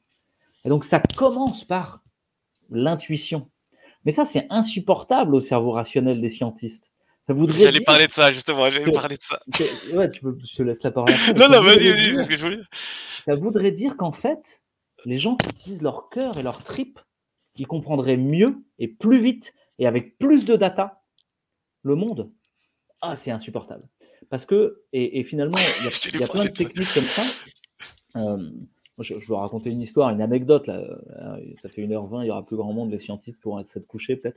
Euh, j'étais avec une sorte de, mage des abeilles, quoi, un mec super sympa qui fait de l'apiculture, qui fait de l'apiculture. Et, euh, il- me dit tiens, je vais te montrer une technique pour, pour apprendre à savoir où mettre les ruches. Ah, je dis bah, c'est le vent, le soleil, tout ça, la proximité de l'eau. Ça, il dit ça, c'est dans ta tête. Ça, c'est dans ta tête, mais c'est pas ça la réponse. Euh, de où est-ce la bonne ruche Tiens, prends. Et il me donne des baguettes de sourcier. Il les met dans une certaine position un peu instable dans les mains. Il me dit tu poses la question à l'intérieur de toi, plein de fois. Et, tu- montres la réponse à ton corps. C'est ton corps qui va montrer, pas ta tête. Tu dis quand je vais passer à un endroit où les abeilles sont bien, les baguettes vont se croiser comme ça. Et ensuite, tu avances et tu marches dans le champ et tu, reposes juste la question. Quand je vais passer sur le truc, les baguettes vont se croiser comme ça. Et t'attends. Et les baguettes se croisent toutes seules. T'as rien à faire. Et c'est le bon endroit. Et après, si tu réfléchis, tu dis, ah ouais, le soleil, il est comme ci, le machin, il est comme ça. Tu essaies de rationaliser, de mettre un sens. Mais au fond, tu n'avais pas besoin de poser les questions comme ça. Ton corps, il capturait plein, plein d'informations par d'autres capteurs, en fait. Et euh, donc voilà, c'est- justement, cette, histoire du sensible, pour moi, elle touche à l'art et à la beauté. Et j'ai écrit, hein, même dans, dans le bouquin que j'ai fait, j'ai écrit qu'on avait besoin des artistes parce qu'ils étaient les antennes 6G du réel. C'est eux qui capturent le plus d'informations. Ils sont à fleur de peau, à vif, capturent de trucs que moi, pas artiste, je capture pas. Et donc j'ai besoin d'eux pour me montrer des chemins que sinon j'aurais jamais pu appréhender. C'est exactement là où je voulais en venir en fait. C'est que, en fait, euh, justement à cause du siècle des Lumières et, l'esprit cartésien, en fait, la raison euh, du cerveau a tué la raison du cœur. Alors que justement, il y a, des penseurs des Lumières qui justement, eux, plaçaient la raison du cœur au-dessus de la raison du cerveau. Par exemple, Blaise Pascal lui euh, disait euh, que, le, bah, alors il faut pas s'imaginer parce que les gens vont dire on parle de religion etc il faut pas s'imaginer Dieu comme un barbu dans un nuage à poil en train de manger des cerises euh, imaginez Dieu comme euh, on l'appelle Dieu mais c'est cette force cette puissance euh, euh, dont même euh, ah, ah, ça va me revenir parce qu'il était soi-disant agnostique, mais ça va me revenir. Et donc, il, faut imaginer Dieu comme cette puissance extraordinaire. Et en fait, lui, il, il, disait quoi? Il disait que c'est le cœur qui sent Dieu, c'est pas la raison. Et pareil, Pasteur disait aussi quelque chose d'à peu près pareil qui va contre les scientistes, c'est que il disait que euh, Pasteur, si, on n'est pas en plein dans Pasteur en ce moment, il disait euh, un peu euh, de sens éloigne de Dieu et beaucoup en rapproche. Et j'ai pensé justement à Klein qui disait justement, il a fait une vidéo qui a, tourné en boucle il n'y a pas longtemps, très hautaine en fait, où lui euh, disait moi je doute de tout parce que je sais énormément de choses, mais ça me permet de douter et de savoir mes limites entre ce que je sais et ce que je sais pas. Et euh, il y a des experts en tautologie en ce moment qui parlent de tout et de rien et qui lancent des fakes, etc. Et je l'ai trouvé très dédaigneux parce que euh, justement, je pense que le problème de la science aujourd'hui, c'est de ne croire que ce, en, en quoi, que ce qui est démontrable. Et c'est mettre de côté, par exemple, ces énormes scientifiques comme Fermat, comme Poincaré. Alors là, on est dans un niveau, je pense, c'est la Champions League des penseurs, tu vois, mathématiques, qui ont eu une intuition et qui ont fait un postulat. C'est une conjoncture, pardon, pas une postulat, une conjoncture. Euh, Fermat a fait une conjoncture très connue euh, qui vient d'être découverte 300 ans après. Euh, Poincaré, on l'a toujours pas découvert, tu vois. Et en fait, c'est des gens qui ont eu une intuition, mais il dit ouais, j'arrive pas à le démontrer. Et tant qu'on n'arrive pas à démontrer que c'est faux, en fait, ça reste une conjoncture. Et il y a des, euh, voilà, comme on est dans le capitalisme, je donne un million à celui qui le trouve, etc. D'ailleurs, euh, le Russe qui a trouvé, il a dit j'en veux même pas ton million. C'est un déluré, lui, il aime les maths et il t'emmerde. Il, il, vit encore avec sa maman. Et, voilà, c'est comme ça. Et, donc, ce que je veux dire pour euh, pour revenir à Klein et à cet esprit de scientisme, etc. C'est qu'à un moment, il faut accepter qu'il y a des choses qu'on ne soit pas capable de démontrer. Il faut accepter qu'il y a un champ des possibles. Et que ce ne sont pas justement, puisqu'on est dans le big data et qu'on n'aura fait que le big data aujourd'hui, bah tant pis, ce n'est pas juste le big data qui va nous permettre de, euh, par la science, qui est devenue une religion, c'est devenu une religion, euh, euh, entre des fanatiques et des de, de fanatiques de l'autre côté, je sais pas si ça existe, les laïcistes ou j'en sais rien, et les fanatiques religieux, euh, c'est les mêmes embrouilles, le, les mêmes mauvaises vibrations que je sens entre les scientistes et euh, les, autres, quoi. Ils s'embrouillent, ils s'embrouillent, ils s'embrouillent. Et tu sens que des mauvaises vibrations, il y en a. En fait, il y a quelque chose qu'on doit tous accepter, qu'il y a des choses qui sont pas démontrables. Il y a des choses qu'on peut ressentir avec le cœur, qu'on n'arrive pas à démontrer. C'est une intuition. Mais tant qu'on n'arrive pas à le démontrer, il ne faut pas l'asséner comme une vérité, et encore moins l'asséner comme une vérité avec le mensonge. Je sais que c'est tentant. Je sais que des gens sont ce qu'on appelle les complotistes, sentent les choses. Mais je vous en prie, je ne sais pas si c'est un message que je peux lancer aujourd'hui. Si, Peut-être il y en a zéro qui nous écoute, parce qu'il n'y a que des, gens bien qui nous écoutent. Mais euh, justement, c'est que il ne faut pas essayer d'avoir raison avec le mensonge. Il faut être porté par le grand, le beau, le temps, la patience. Et que il faut comprendre un truc, c'est que le, le, le meilleur allié de quelqu'un de bon, c'est le temps, la patience. C'est-à-dire que ne pas mentir. Après, ce qui n'empêche pas de poser des questions. Donc moi, j'ai de l'intuition sur des choses, mais comme j'ai pas de preuves, je pose des questions. Mais poser ces questions, justement, ça fait du mal à ceux qui ont des certitudes. Et justement, quand des gens sont fanatisés dans leur camp, ils ont du mal justement à, à, à c'est marrant, hein, la même question peut être interprétée comme anti-vax ou anti-scientisme. Donc euh, c'est que la vérité, elle est un peu au milieu entre les deux et qu'il faut laisser le champ des possibles et, et surtout ne pas, ne, ne, ne, ne, pas justement prendre des raccourcis vers la vérité grâce au mensonge, ça ne paye jamais. Et ça ira contre votre cause en gros. Ouais, et ça rejoint euh, finalement la, question de la mise en résonance dont, je parlais tout à l'heure, euh, dans une autre dimension qui a été soulevée par euh, quelqu'un qui s'appelle René Girard, qui est la notion de, de, désir mimétique et de violence mimétique. C'est-à-dire que comme on veut être avec l'autre, on veut être en lien, c'est le minimum d'énergie du système, on veut être comme lui en fait.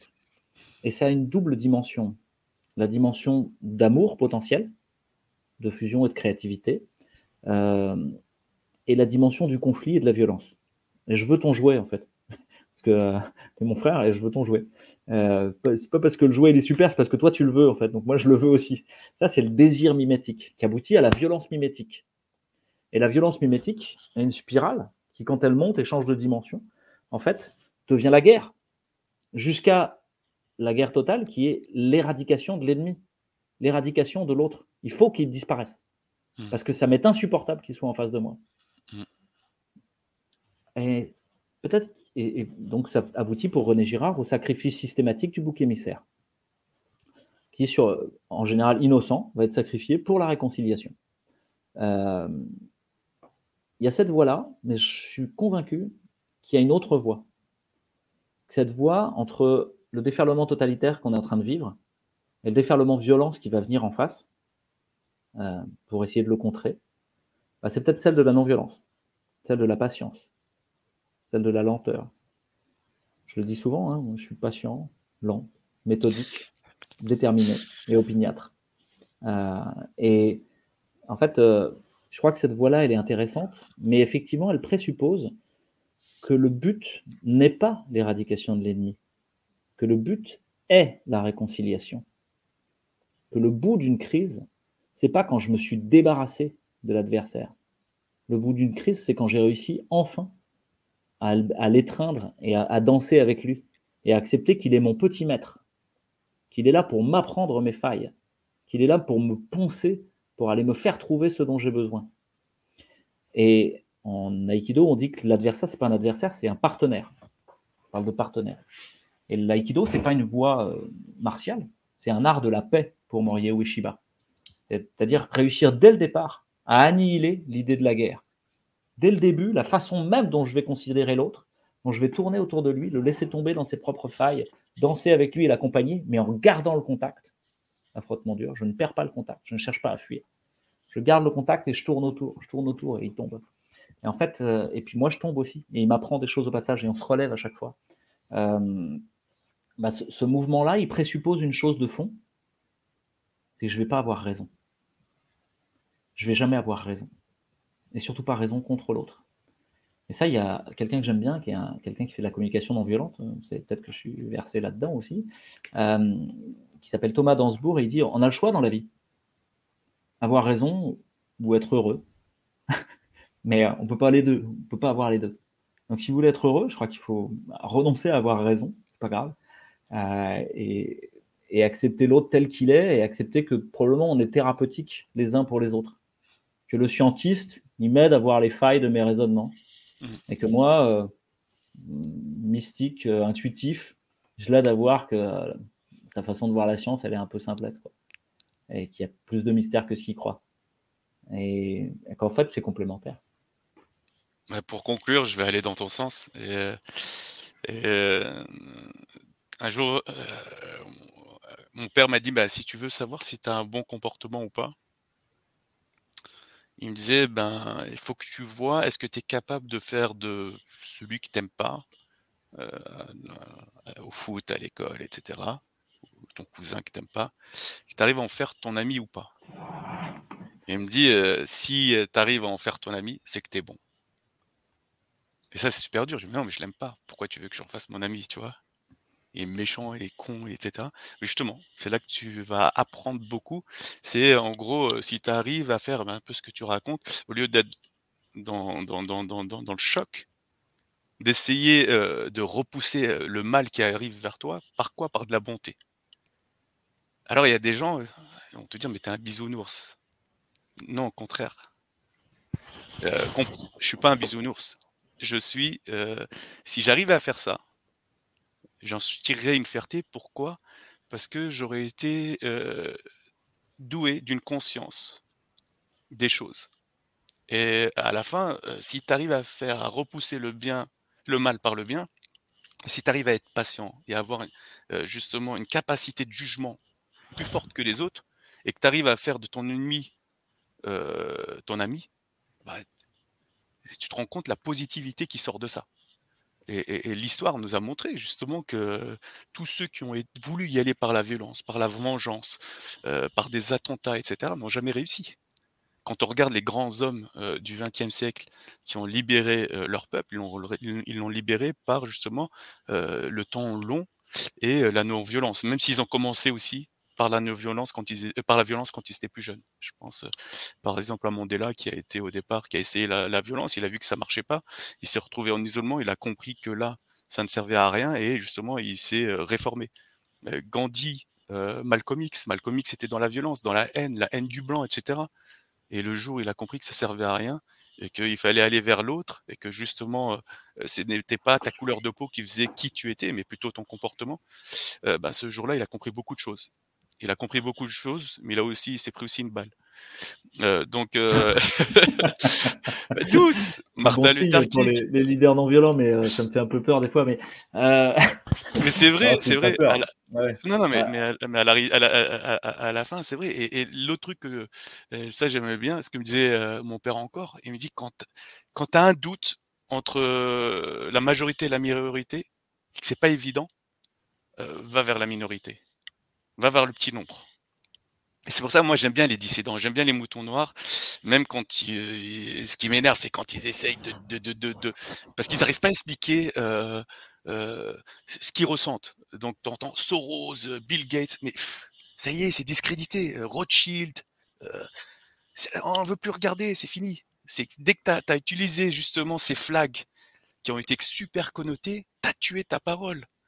Euh, Ouais. Essaye d'avancer justement avec des faits concrets et patiente. Tu sais, tu ressens les choses, tu sens qu'il y a de l'arnaque, tu sens qu'il y a Big Pharma derrière, tu sens que le mec, il n'est pas là pour le beau, le grand, il est là pour sa prochaine réélection. Tu sens que le, le gars, il, il était rien il y a cinq ans et maintenant qu'il est élu, il est euh, caviar, il rencontre des mecs intelligents et, et- et c'est ce qu'on disait la dernière fois, ça t'avait fait rire, mais c'est la vérité. Euh, ils étaient moches comme des poux, ils se retrouvaient avec des mannequins et des actrices. Tu vois, il n'est pas prêt à lâcher ça. Il n'est pas prêt à lâcher ça, ce gars-là. Ben toi, c'est pas grave, patiente. Et, euh, et dis-toi que la vérité est, est- est- est- est la meilleure alliée du temps. Voilà. Ou le contraire, le temps est le meilleur allié de la vérité. Ouais, Voilà, que je- ma des- conclusion. des points importants du, du, du Sun Tzu, de la stratégie en fait. Euh, la question de la stratégie est extrêmement importante dans la résistance telle qu'elle est aujourd'hui. Tu l'as souligné, les gens qui veulent aller trop vite, qui veulent tout gagner, qui veulent euh, mettre la pile au gars d'en face et tout, mais ça marchera pas. Tu, gagnes que en lenteur, surtout si tu es minoritaire. Tu gagnes au point, tu gagnes à la fin. Quoi. Tu peux pas gagner par KO. Il n'y a aucune chance. Euh, tu trop petit, tu trop faible. Donc il va falloir danser. Il va falloir te dire. Et pour moi, c'est l'enjeu là. L'enjeu principal, c'est de créer du lien, c'est de refaire société. Et je boucle avec la question du crédit social, en fait. C'est notre société est en train de s'effondrer. Toutes les institutions qui la tenaient sont en train de s'effondrer, pièce par pièce. Petit à petit, hein, chacune à son rythme, mais que ce soit euh, l'école, la finance, euh, la démocratie, euh, tout s'effondre. Et pour le moment, l'alternative, si elle veut être contre le système, elle va rester une alternative sur le côté. Elle sera foulée aux pieds parce que le système va se raidir pour essayer de se conserver. Le déferlement totalitaire, il est là parce que ça s'effondre. Il essaye de tenir encore plus fort, de s'agripper jusqu'à en crever à quelque chose, parce que c'est du sable, parce que justement, il n'y a plus rien à tenir. C'est là qu'on met le plus de force. Quand tu as une bonne prise en escalade, tu mets pas beaucoup de force, elle tient bien. Quand ça tient plus, tu as un mini truc, tu es là, euh, et c'est dur là, c'est là que tu vas te crisper. On est dans un système qui est en train de se crisper extrêmement fort. Il faut juste le laisser tomber. Il va finir par tomber. Et pendant ce temps, il faut structurer ce qui doit devenir l'institution. Ce qui doit devenir l'institution, c'est pas le crédit social. Ça, c'est une crispation de plus. C'est même plus un contrat social. C'est un crédit social. C'est pas quelque chose qu'on a fait ensemble où on est d'accord sur qu'est-ce qu'on gagne, qu'est-ce qu'on perd, euh, sur les, termes du contrat. C'est un crédit. C'est euh, ah ouais, sur l'avenir, peut-être j'aurai le droit de faire partie de cette société si là tout de suite je prends tes conditions. Conditions qui sont comme dans un crédit, c'est quoi ton bilan de santé? Euh, Au fait, tu as répondu aux questions, etc. Puis tu as combien sur ton compte? Ok, je te prête. Je te prête un peu de vie en société. Si tu fais ce que je te dis, tu prends une assurance, tu prends comme si, tu te fais une injection comme ça. Et là, tu rentres dans le. Tu fais partie. Donc il y a plein de gens, comme je vous ai dit tout à l'heure, ils veulent juste faire partie, ils veulent être en lien, ils veulent faire partie des métronomes. Et donc ils accepteront ce crédit social parce qu'ils ne sont pas capables d'imaginer que peut-être les métronomes, ils pourraient être à une autre fréquence, ils pourraient être tous ensemble, mais autrement. Et donc ils voudraient être le métronome tout seul contre euh, ceux, les, les, les opposants. Mais non, vous devez emmener l'adhésion des autres, mais à une autre fréquence, en lenteur, avec, en créant des liens. Et donc, vous allez commencer, plutôt que de lutter contre les métronomes qui sont tous en train de se mettre ensemble, vous allez commencer par repérer les quelques-uns qui sont à contre-temps. Et vous allez leur dire, calme le jeu. Enfin, voilà. Donc, mais ça, on pourrait en discuter des heures parce que c'est ce que je vis au quotidien dans la, ce qu'on a appelé la résistance. Moi, j'appelle plutôt des gardiens du vivant. Moi, je résiste à rien, au contraire. Chaque annonce du, du gouvernement, il y a des gens qui s'inscrivent dans tous les collectifs. Enfin. Macron a fait plus de travail que moi en une soirée, en une phrase. Il a réussi à, à éveiller dix fois plus de monde bah, sa, sa propre force de propagande balancée sur tous les réseaux, etc. Ce qui fait que même si tu l'as pas écouté, si tu as envie d'en gerber quand tu le vois, de toute manière, on te l'aura dit au bout de deux heures quand c'est efficace, deux jours quand ils sont un peu moins bons. Donc au bout de deux heures, tu auras été au courant, parfois même en temps réel quasiment. Il faut emmerder euh, les non-vax. Ben voilà, moi j'étais au courant, j'ai jamais écouté quoi. Et cette annonce-là, elle fait plus que moi en six mois, mais c'est une leçon. C'est une vraie leçon. Il est en train de, c'est mon petit maître. Il me dit, mais c'est comme ça qu'il faut faire. Laisse-le faire. c'est pas besoin. Toi, accueille, accueille les gens qui tombent. Garde-les là et mets-les ensemble. Dis-leur, regardez, vous tombez dans quelque chose de plus beau, de plus chouette, de plus intéressant. Chaque liberté qu'on t'enlève, refais-la en mieux et ensemble.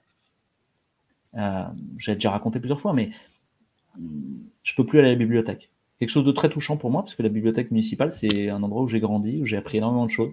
J'ai rencontré des gens qui m'ont touché, des auteurs qui m'ont touché, et ça m'a donné un goût des livres que j'ai jamais perdu depuis. Donc j'y allais toutes les semaines, plusieurs fois par semaine, le mercredi, le samedi. Belle bibliothèque, la bibliothèque André Malraux à Maison Alfort. Et euh, là, je peux plus aller à la bibliothèque avec mes enfants, alors qu'on y allait tous les mercredis. Et que pour moi, c'était un bon moment, quoi. J'adorais ça. Je retrouvais le, goût de l'enfance, de la découverte, tous ces livres, Oh, le monde entier à tes pieds, quoi, de savoir, de connaissances, de découvertes, d'aventures, de, héros, d'héroïnes. Et, là, d'un coup, il y a la fille qu'on voit toutes les semaines, qui à l'entrée dit Vous avez le pass? Bah non, on vient à la bibliothèque, quoi. Je vois pas ce que ça vient foutre euh, dans la bibliothèque, quoi. ah, mais vous pouvez pas rentrer. Et, euh, et je me suis énervé un peu. Et là, depuis la semaine dernière, j'ai commencé à, écrire une lettre. Je suis en train de la mettre dans toutes les, boîtes aux lettres de mes voisins. J'aurais dit rendez-vous jeudi prochain. Je fais un petit apéro à la maison. Chacun en apporte 10 livres et BD. Et puis on se donne à voir les uns les autres des livres qu'on aime bien. Puis on se les raconte et voir, on les échange. Mais juste là, les gens de la rue, quoi. Les, les, les 20 maisons de, et de la rue, quoi. On va voir. Moi, j'ai bon espoir que ce soit mieux et plus sympa que la bibliothèque municipale qui me demande un pass, et que si je tire le fil, on commence à faire des heures du compte pour les enfants, des séquences de jeux où on fait du jungle speed et du je sais pas quoi, du doblo euh, avec les enfants pour jouer pendant ce temps, que quelqu'un vienne nous faire une fiche de lecture de temps en temps, nous raconter vraiment son livre, comme nous on vous raconte quelques livres qu'on a lus avec Anis, euh, vienne nous raconter, que j'apprenne, je découvre des choses merveilleuses grâce à mes voisins, et, euh, et qu'au passage ça nous tisse du lien et qu'en plus on boive un coup, euh, euh, ça c'est le côté un peu franchouillard peut-être, mais quand, en, en mangeant un petit morceau à l'apéro et que ça, on soit heureux quoi. Voilà. Est-ce que je commence la conclusion? Qui est la Ouais, peut-être. On est à 1h42 et euh, c'est pour essayer d'aller vers le crédit social et dire bah non, peut-être qu'on peut sortir du contrat Ouais, je pense social, fera la, pro- on, fera la aller- prochaine fois, comme on a dit en, prélude, le crédit social, on y est déjà quoi. Pour moi, euh, dans crédit social, il y a crédit. Et Ouais. euh, justement aujourd'hui, si on n'a pas accès au crédit, et je parle euh, là, je fais une discrétion dans la finance, euh, justement, euh, si on est, on n'a pas 40 ans et que euh, on n'est pas, on n'a pas fait ses preuves euh, dans la société, on peut pas accéder au graal justement d'accumuler toujours plus. Mais ce que c'est pas la conclusion que je voulais avoir. Je pense que de toute façon le, le thème, il y avait trop de questions et je pense que juste avec Big Data, on pouvait peut-être On est trop bavard. à. Ouais, ouais, sûrement. Et Tu euh, nous emmènes vers la spiritualité à chaque fois. Alors, euh, je fais pas exprès. Mais euh, justement là, alors, juste- justement là, je vois et c'est ça qui me fait plaisir parce que euh, je te mets dans la catégorie des gens engagés et qui, ont, justement qui ont prouvé qu'ils étaient capables de perdre beaucoup pour être engagés. Et, euh, et- c'est tout à ton honneur, tu vois. Mais il y a aussi d'autres gens engagés qui sont euh, qui, commencent là, je le sens, à, perdre prise. Et ça me fait mal au cœur parce que je les connais pas personnellement. Il y a peut-être un que je connais personnellement, mais les autres je les connais pas personnellement. Et ça me fait mal au cœur parce que je les sens tristes euh, de voir ce qui se passe. Moi, à chaque fois, je raconte quasiment euh, des choses qui sont graves quand j'a- j'attaque le euh, l'angle de, la finance, de l'économie et de fin de cycle, et qu'en fin de cycle, justement, il va y avoir justement, et là, c'est pas de la, c'est des mathématiques, le grand le grand reset, comme il l'appelle, mais la réinitialisation, je l'applique comme ça depuis 2016. J'avais jamais entendu parler de grand reset. C'est normal. C'est comme ça. Quand il y a des effets exponentiels, la nature, elle n'est pas exponentielle. Boum, on doit réatterrir. Donc moi, je, me faisais peur et en fait, euh, j'avais peur pour les autres, mais en fait, je me suis dit, mais qui, suis, qui je suis pour avoir peur? Il faut lâcher prise. Il faut être toujours dans la, euh, dans la confiance. Justement, on va agir et je veux avoir tort. Je veux que ce grand reset n'arrive pas. Je veux que la grande réalisation n'arrive pas. Je veux que ces 2,5% de population qui doit mourir n'arrivera pas à mourir. Et tout mon but, c'est d'avoir tort et de m'être trompé. Et si ça arrive, eh ben, j'en suis pas le maître. Il y a quelque chose qui est au-dessus, qui en est le maître et qui en décide autant. Et justement, ce lâcher prise, le, ou, le contraire, le fait de ne pas vouloir maîtriser les choses, le fait de voir que les choses vont contre nous, il faut l'accepter. Si on n'est pas, on n'est pas dans l'acceptation et dans le combat en même temps, c'est tu vois, c'est antagoniste un peu, être dans le combat, mais en même temps de l'accepter parce que on ne maîtrise pas tout et qu'il y a une force qui est supérieure, qui décide justement du chemin qu'on doit prendre et de la balise qu'on doit toucher, quoi qu'il en coûte, eh ben, on sera justement dans euh, ce mélange de confiance et de lutte dans le bonheur. Et, ça me rend triste, moi, de voir des gens euh, qui sont très très connus et qui sont justement des opposants en ce moment, les voir tristes. Euh, J'ai vu deux ou trois vidéos, ça m'a fait très très mal. Et voilà, j'ai envie de dire aux gens, ben, lâchez prise. Battez-vous, mais lâchez prise. Vous ne maîtriserez pas tout. Et l'idée de, je sais pas si tu connais cette phrase à Marseille, je suis sûr, euh, le mektoub. Le mektoub, ça veut dire que euh, il y a une balise, tu es obligé d'y passer. Tu es en voile comme ça, mais voilà, tu dois la toucher la balise, quoi qu'il arrive, mais ça ne veut pas dire entre ton point et la balise que tu as un seul chemin. Il y a des milliers de chemins. Tu peux aller par tous les endroits et à un moment donné, tu y arriveras, mais il faudra l'accepter à ce moment-là et toi, tu auras tout fait pour ne pas y aller à cette balise mais en gros lâcher prise. Et l'autre truc, pour conclure, c'est j'ai écouté il y a pas longtemps Stéphane Essel et j'ai partagé sur Twitter le fait qu'il disait, et ça donne vraiment espoir en fait de dire en France, donc c'est quelqu'un, il sait de quoi il parle, la majorité des Français étaient vichistes. Euh, ils n'étaient pas résistants, il y avait très très peu de résistants. Et en fait, euh, euh, il faut justement toujours avoir l'espoir que euh, ce que vous allez faire ou dire, bah, peut être perdu, mais peut aussi toucher une ou deux personnes. Et par l'exponentialité, justement, le fait que, comme le virus, qui est exponentiel, euh, ben, la bonté peut être exponentielle et la bonne parole peut être euh, exponentielle. Donc, euh, pour moi, alors ça c'est encore mon père, mais les trois critères du bonheur, vraiment, c'est une des clés, hein, c'est pas la seule, et une des clés du bonheur, il me disait toujours, je vais le dire en français, il disait, mets tes expectations, mets tes attentes très basses, très basses, sur les gens, sur la vie, sur ton matériel, sur ce que tu veux, sur ta femme, sur tes enfants, ne t'attends à rien. Et tout ce qui dépasse, prends-le. Et c'est vrai. Parce qu'avant, euh, sur sa carrière, sur les gens, sur les amis, sur euh, tout, on met tout très très haut et à un moment, à peine ils nous déçoivent, c'est la fin du monde. Non, maintenant, c'est, on met tout à zéro et dès que ça dépasse, dès qu'il donne un surplus de bonheur, tu le prends et dis-toi que ce bonheur, il est gratuit. Tu t'y attendais pas. Ça, ça rend heureux. L'autre truc, alors c'est bizarre, c'est de spreader, euh, spreader de, de, euh, de- Ah, je suis désolé, je- on dirait que je suis euh. De, de propager, de propager la, la, la, la bonne parole. Tu- ce que tu crois être la bonne parole, ça n'existe pas la bonne parole, mais ce que tu crois être la bonne parole, de la propager, ne la garde pas pour toi. Euh, moi, le savoir que j'ai, le peu de savoir que j'ai en finance, en économie, ça me, ou en maths quand j'étais jeune, ça me tuerait de le garder pour moi. Et je pense que le fait de l'expliquer à des gens, ça te rend encore plus fort. Ça te met les idées en place. Donc, si vous avez des enfants, si vous voulez qu'ils soient bons en maths, demandez-leur d'expliquer au moins bon. Ils seront encore meilleurs.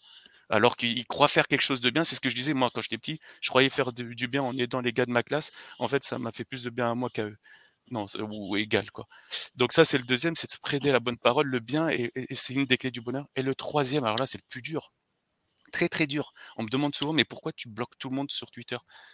Parce que une des, des, des, des clés du bonheur, c'est aussi de ne pas aller, ce que tu disais tout à l'heure, vers la négativité. Vouloir avoir raison à tout prix. Te, te, te, te, frictionner avec des gens qui ne veulent pas le bien. Ils sont là que pour t'envoyer des ondes négatives et pour que tu perdes contrôle. Donc, la meilleure des choses, c'est de savoir de temps en temps mettre une barrière entre toi et ce que j'appellerais les ignorances. Et quand je dis ignorance, c'est pas ignorance, savoir. C'est sûrement ceux qui ont le plus de savoir d'ailleurs. C'est les ignorants de la nature humaine et du cœur humain.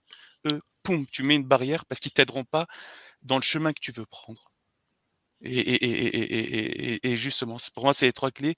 Donc, euh, pour résumer, patience, être du côté du petit nombre, croire à l'effet exponentiel et lâcher prise. Et, se battre. Voilà les cinq trucs. Merci Anis. On est presque à la fin et puis euh, bah, je, me, sens très honoré et très euh, joyeux en fait. Euh, ça transparaît peut-être des fois dans les vidéos parce que j'arrête pas de rigoler. J'ai jamais autant rigolé en fait, alors que j'ai plus de boulot. Mais j'ai fait 12 ans d'études, j'ai bossé pendant 12 ans dans un truc, je peux plus le faire quoi. c'est absurde quoi. Mais mais mais j'ai jamais été aussi heureux en fait. Et parce que je suis là où je dois et je me mets au service d'eux. Et comme tu dis, j'attends rien, quoi. C'est ce que je pense être juste. Mais c'est même pas je pense, c'est ce que je ressens juste. Il n'y a même pas de pensée, je sais pas pas capables de l'expliquer, quoi. Euh, et je rencontre, jamais rencontré autant de gens, jamais été aussi en lien avec des, personnes qui m'apprennent plein de choses. J'ai pu te rencontrer, Emmanuel, Samuel, tous les gens qui nous ont entourés dans, l'expérience de Prenez Place et puis dans plein d'autres expériences. Et euh, je vois que ça, c'est très puissant, quoi. Que vraiment, il y a une, un effet de, de, clusterisation, on pourrait dire. Que, un peu comme l'eau, quand, avant qu'elle change d'état, vous savez, euh, quand elle va se glacer, il apparaît des petits pics de glace à plein d'endroits. Et d'un coup, après, tout se glace. Et hop, c'est la banquise. Mais là, c'est pareil. Voilà, c'est peut-être un mauvais exemple. Ce serait plutôt la, mise à feu. Là, je pensais au contraire le vivant qui se met en place. Et, euh, et, donc il y a plein de gens qui sont touchés euh, pas du tout par les discours intellectuels, sont touchés par la posture. La posture du Conseil scientifique indépendant, la posture de, euh, des gens de Réinfo Covid, la posture d'autres gens qui parlent. Il y a une posture, il n'y a pas de violence en fait. Tout va bien. Et moi je pense que tout va bien. Tout est parfait. Et il y a encore du travail. C'est ça qui est compliqué à comprendre. Tout est parfait. Et il y a encore du travail. Et, on va pas s'arrêter. Et on va devoir bosser. Mais c'est joyeux de bosser. C'est pas triste. Quelque chose qui bouge plus, où il n'y a plus rien à faire. C'est un petit cercueil.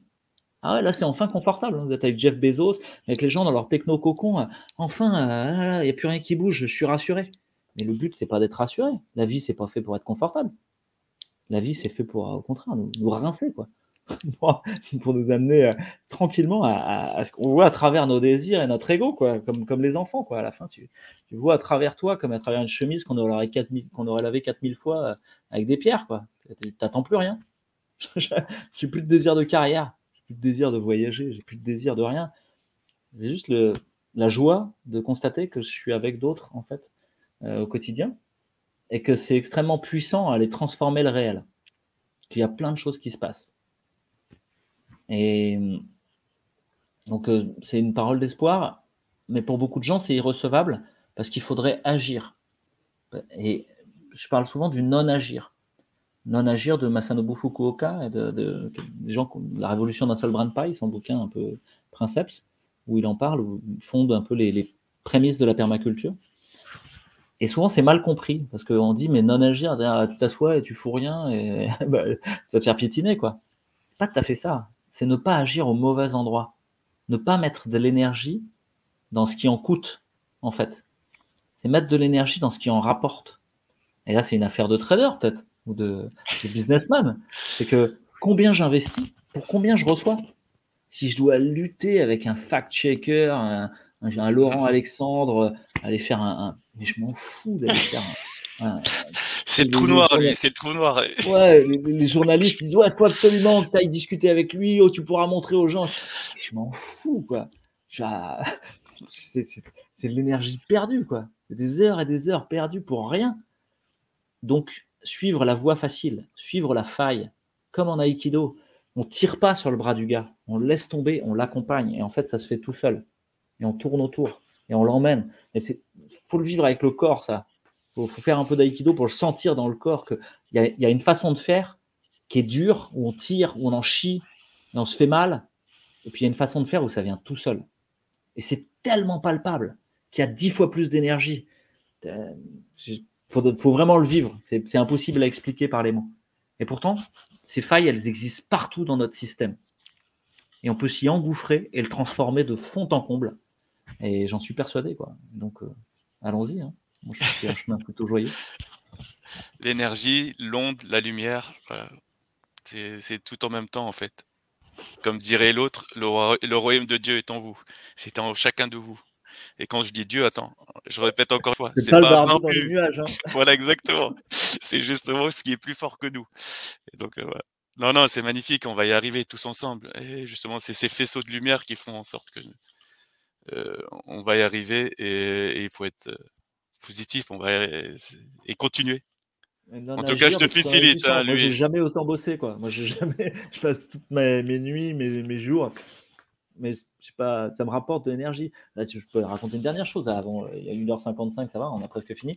C'est les, les, les 9 premières semaines de Réinfo Covid, j'ai même pas eu besoin de manger.